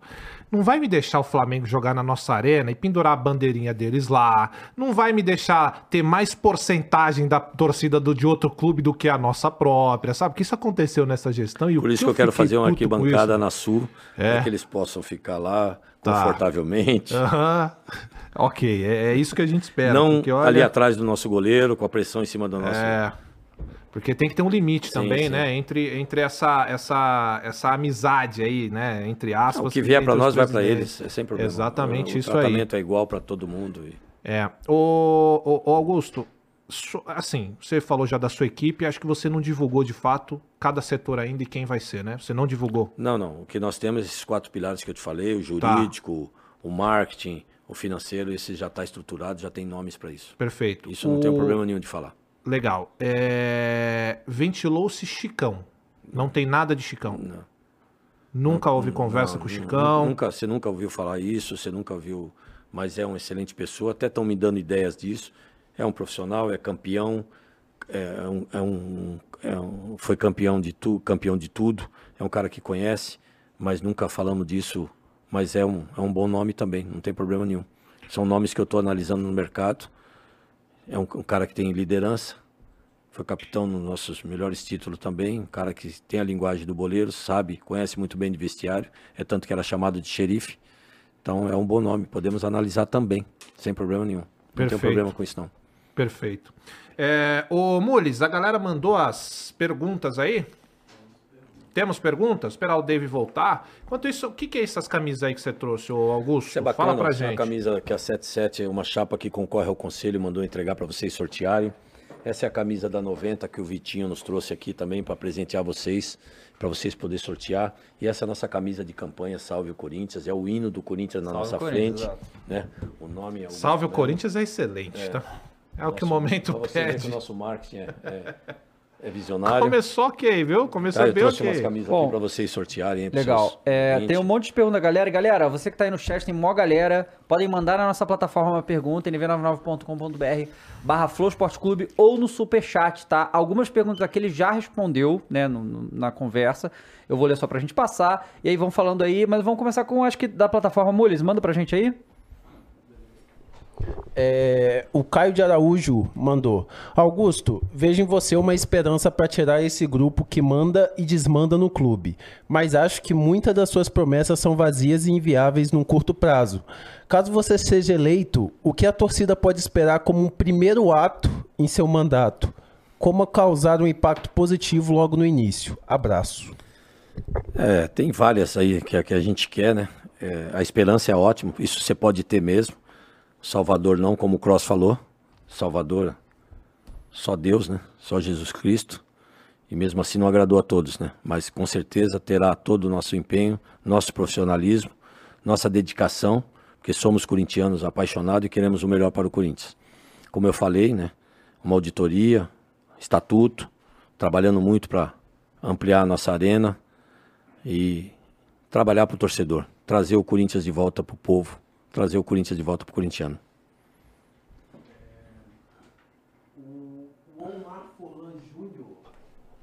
Mandou. Cross e Dave, vocês são demais. Parabéns pelo sucesso e todos os excelentes programas. Obrigado, amigo. Augusto, qual seria a sua comissão técnica e olheiros dos sonhos? é o que eu falei, né? Hoje nós temos uma comissão técnica aí contratada e nós esperamos acabar o término do campeonato para avaliar tudo isso e sentarmos e montar um planejamento para o melhor para o Corinthians. É, porque assim, tem uma coisa também que eu tô vendo que. Ah, e o Mano, e o Mano, e o Mano. Velho, pode ser que daqui pro final do, do, do ano o Mano faça um péssimo trabalho também. Pode e ser tenha também. que começar com uma nova, com uma nova com um novo técnico. É isso. Pode acontecer também, não É é? que às vezes muitos criticam, pô, o cara não fala, o cara não, não tem como falar. É, isso é. Temos profissionais do lado de lá, sabe? Temos que Claro, respeitar. claro, E outra, eu não sou presidente aí, eu sou um candidato, Uhum. entendeu? Agora, a partir do dia 25, você pode ter certeza que nós vamos falar, nós vamos montar uma equipe forte, nós vamos dar nomes, e aí vocês vão se surpreender. É, porque teve umas coisas também durante essa gestão que era. Qual foi aquele período que mandou. Eu acho que foi o Silvinho que foi mandado embora, ficou, sei lá, um mês e meio e a gente não sabia quem ia ser o técnico do. Não foi? Foi antes do Lázaro, não foi? Que demorou muito Foi, pra. ficou um tempão, porque. tempão. Não, é porque ventilaram os nomes, aí, enfim, terminou no Silvinho. É, ah, teve Silvinho, tá. vários nomes e terminou no Silvinho. Pois é, então assim, isso é, é a falta de transparência mais uma vez, né? É. Foi, Pois é, tá. o, o, o Augusto, tem uma outra que eu quero te fazer, cara, que é o seguinte. Você acha que. Ai, como é que eu vou falar isso? Porque o rapaz não tem nem culpa. Mas você acha que pegaram o Lázaro e destruíram a imagem dele em função de. O Lázaro é um cara bonzinho, o Lázaro é um cara que o jogador gosta. Deixa eu suprir a necessidade de ter alguém ali pra pararem de me encher o saco como técnico, porque me desculpa, você colocar o Lázaro como técnico era nítido pra quem vê futebol que o cara não tava preparado. Uma coisa é você ser interino e assumir, ganhar uns jogos, outra coisa é você ser técnico do Corinthians, né? Uma coisa é você tirar uma pessoa de frente para um computador e botar ela dentro de um campo. Né? São características diferentes. Por mais que ele entenda, ele é um excelente analista. Aliás, ele era acho que o chefe da parte de Seafood. Um belo trabalho, é tanto que foi para a seleção brasileira. Uma pessoa fantástica, um ser humano fantástico, humildade, em todo sentido, profissionalismo. Nós tivemos o Carilli que deu certo. Por que, que o Carilli deu certo? Porque o Carilli ele ficou há sete anos trabalhando na parte defensiva do Corinthians. Trabalhou com o Mano, depois trabalhou com o Tite. Então ele estava ao campo, ele conhecia. É tanto que a melhor parte dele era a defensiva e ele saía para o contra-ataque. Infelizmente, apesar de ter ganho tudo na gestão dele, teve títulos milagrosos de uma certa forma. Por quê? ele tinha uma defesa sólida, ele tinha uma defesa, mas não deram peças para ele para um contra-ataque rápido, para não ter um time melhor. Eu gostaria de ver um dia um Carilli com um bom time para ver o que ele se diz, que ele possa, né, é, ter o seu né? desempenho, desenvolver o seu trabalho. E é tanto que eu até vi uma entrevista do Santos, o pessoal falando que se arrependeu de vender ele, porque eu acho que tem que dar todo treinador que a gente falou. durou 15 dias. Então, é. por isso que tem que você tem que dar tempo pro treinador, a mesma forma que você tem que dar tempo pro atleta se maturar, tirar aquele peso, o treinador é a mesma coisa. Quanto tempo você acha que é um tempo bom para um treinador mostrar o seu trabalho? Um você ano. disse Um um, ano. ano. Um Um ano. pelo menos, né? Um ano. Tá. Você tem que ter, Tá. você tem que ter, tem que passar por algumas situações para poder ver onde ele errou, onde ele acertou, onde ele pode melhorar. Eu acho que isso é ele tem que passar por alguns campeonatos para ver as dificuldades. Então eu acho que essa é a diferença do Kalili para o Lázaro. Agora, não tenho dúvida, está se aperfeiçoando e agora parece que está indo para o campo de novo como auxiliar do Mano. Não tenho dúvida que aí ah, futuramente ele possa ser um grande treinador. Mules falou que tem mais aí, chegou mais uma?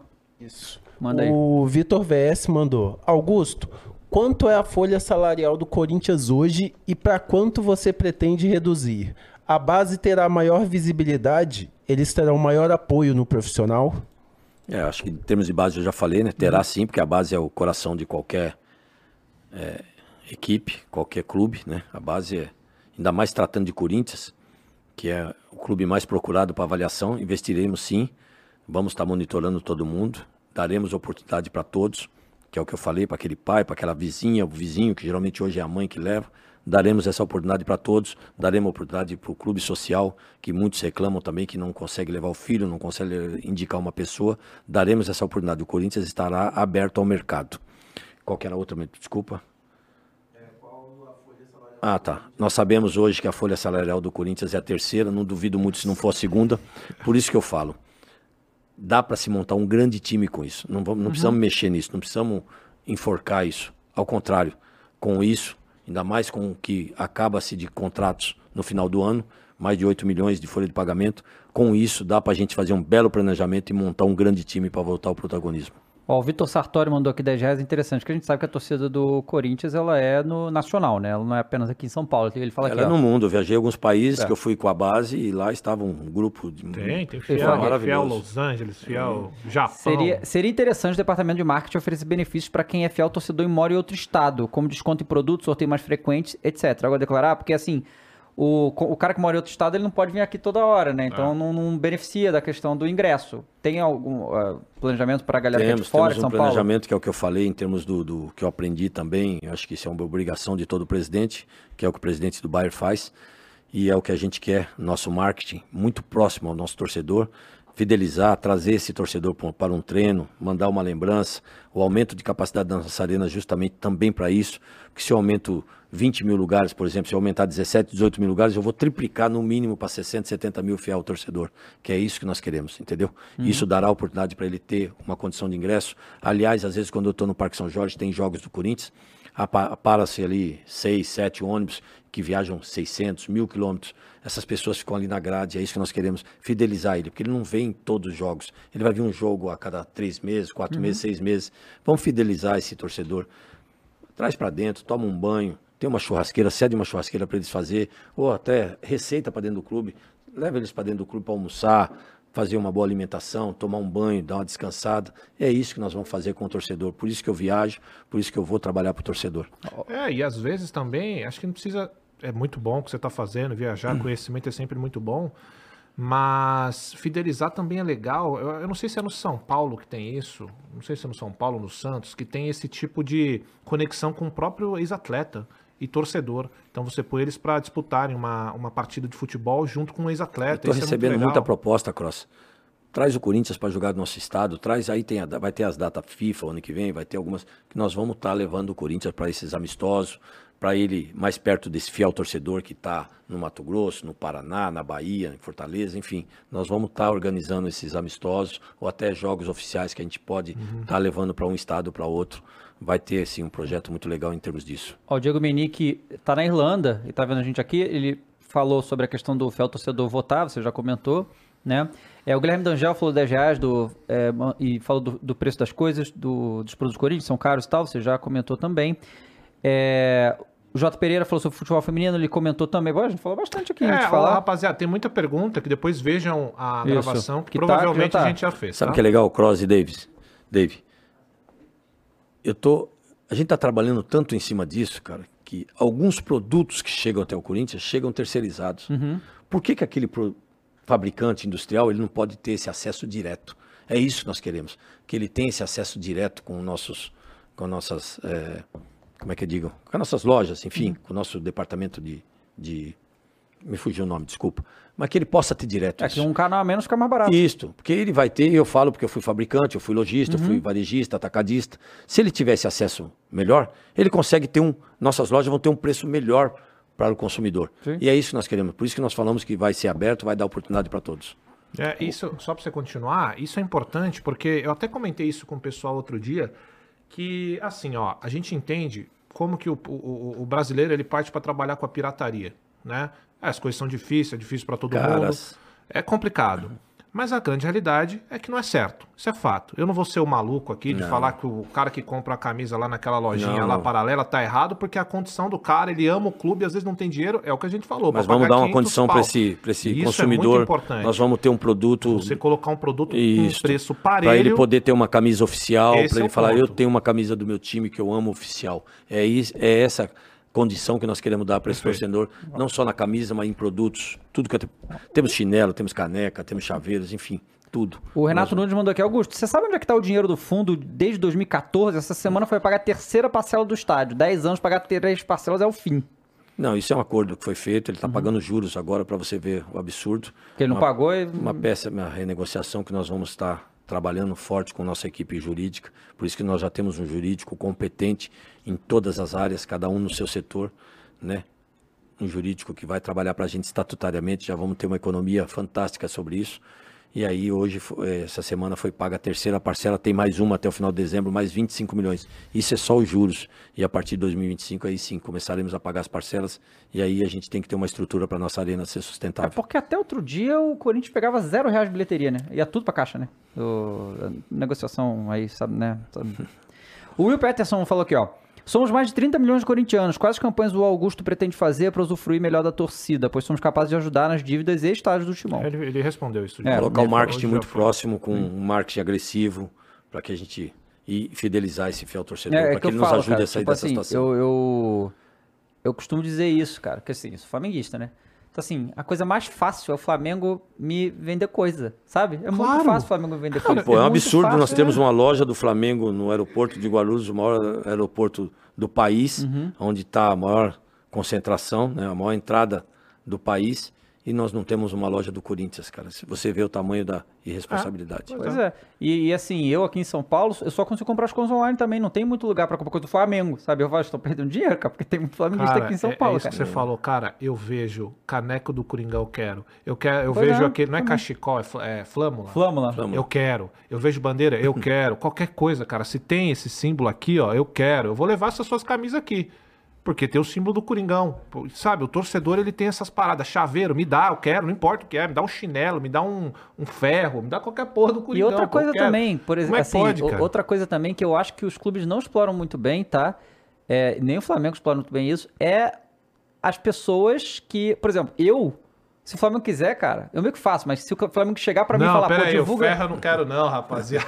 Não quer o ferro, não? o ferro eu tô, eu tô deixando de lado. Nós fazemos propaganda dos nossos times, entende? E tem pouca conexão dos clubes com as pessoas famosas, assim, que, que tem é, visibilidade na mídia, sabe qual é? Pra promover as coisas que os times fazem. Quase não tem contato, é uma coisa que se pede, porque eu vou fazer propaganda de graça pro Flamengo sempre, porra.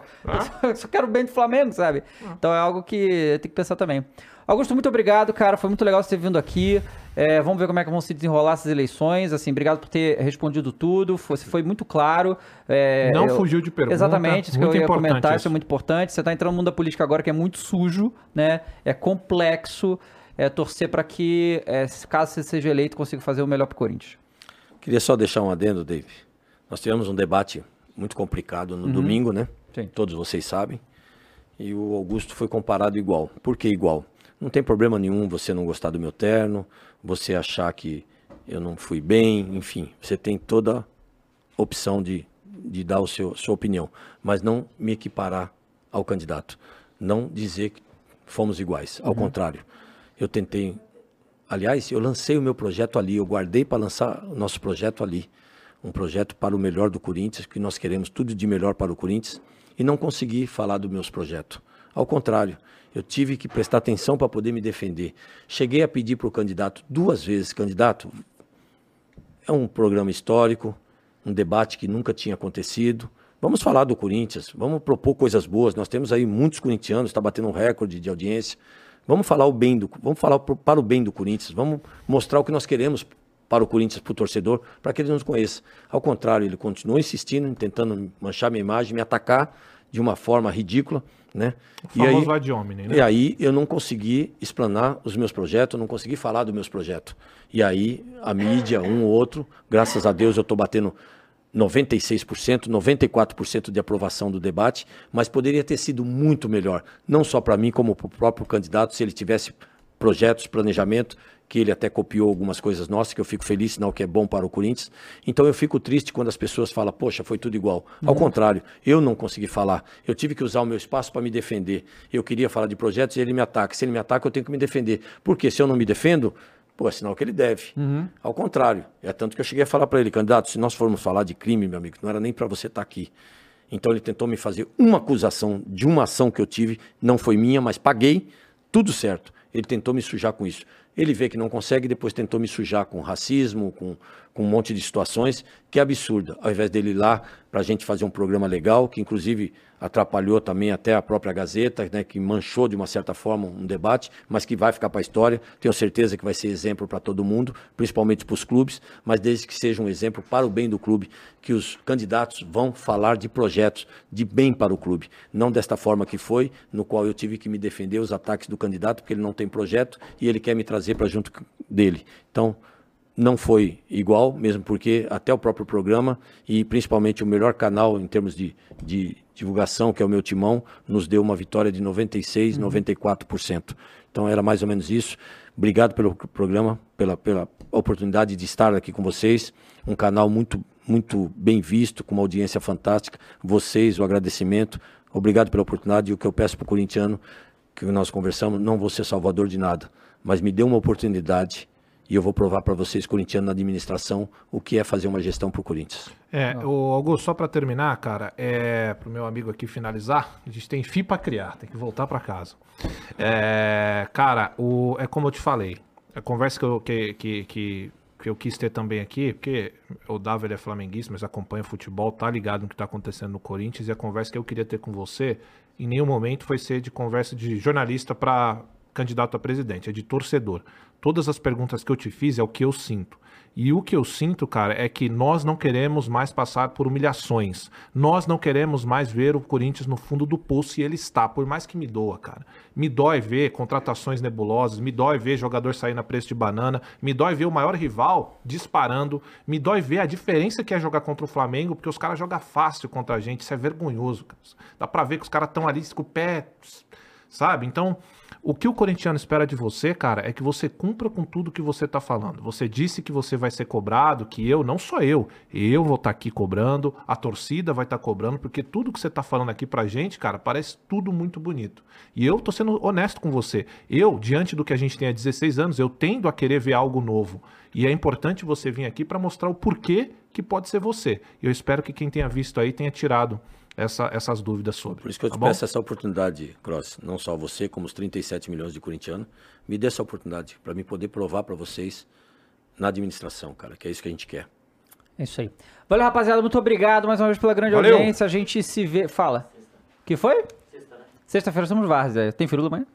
Não. tem data FIFA, maldita data FIFA. É isso, rapaziada. Obrigado a todo mundo. A Boa. gente se vê até a próxima. Tchau. Valeu!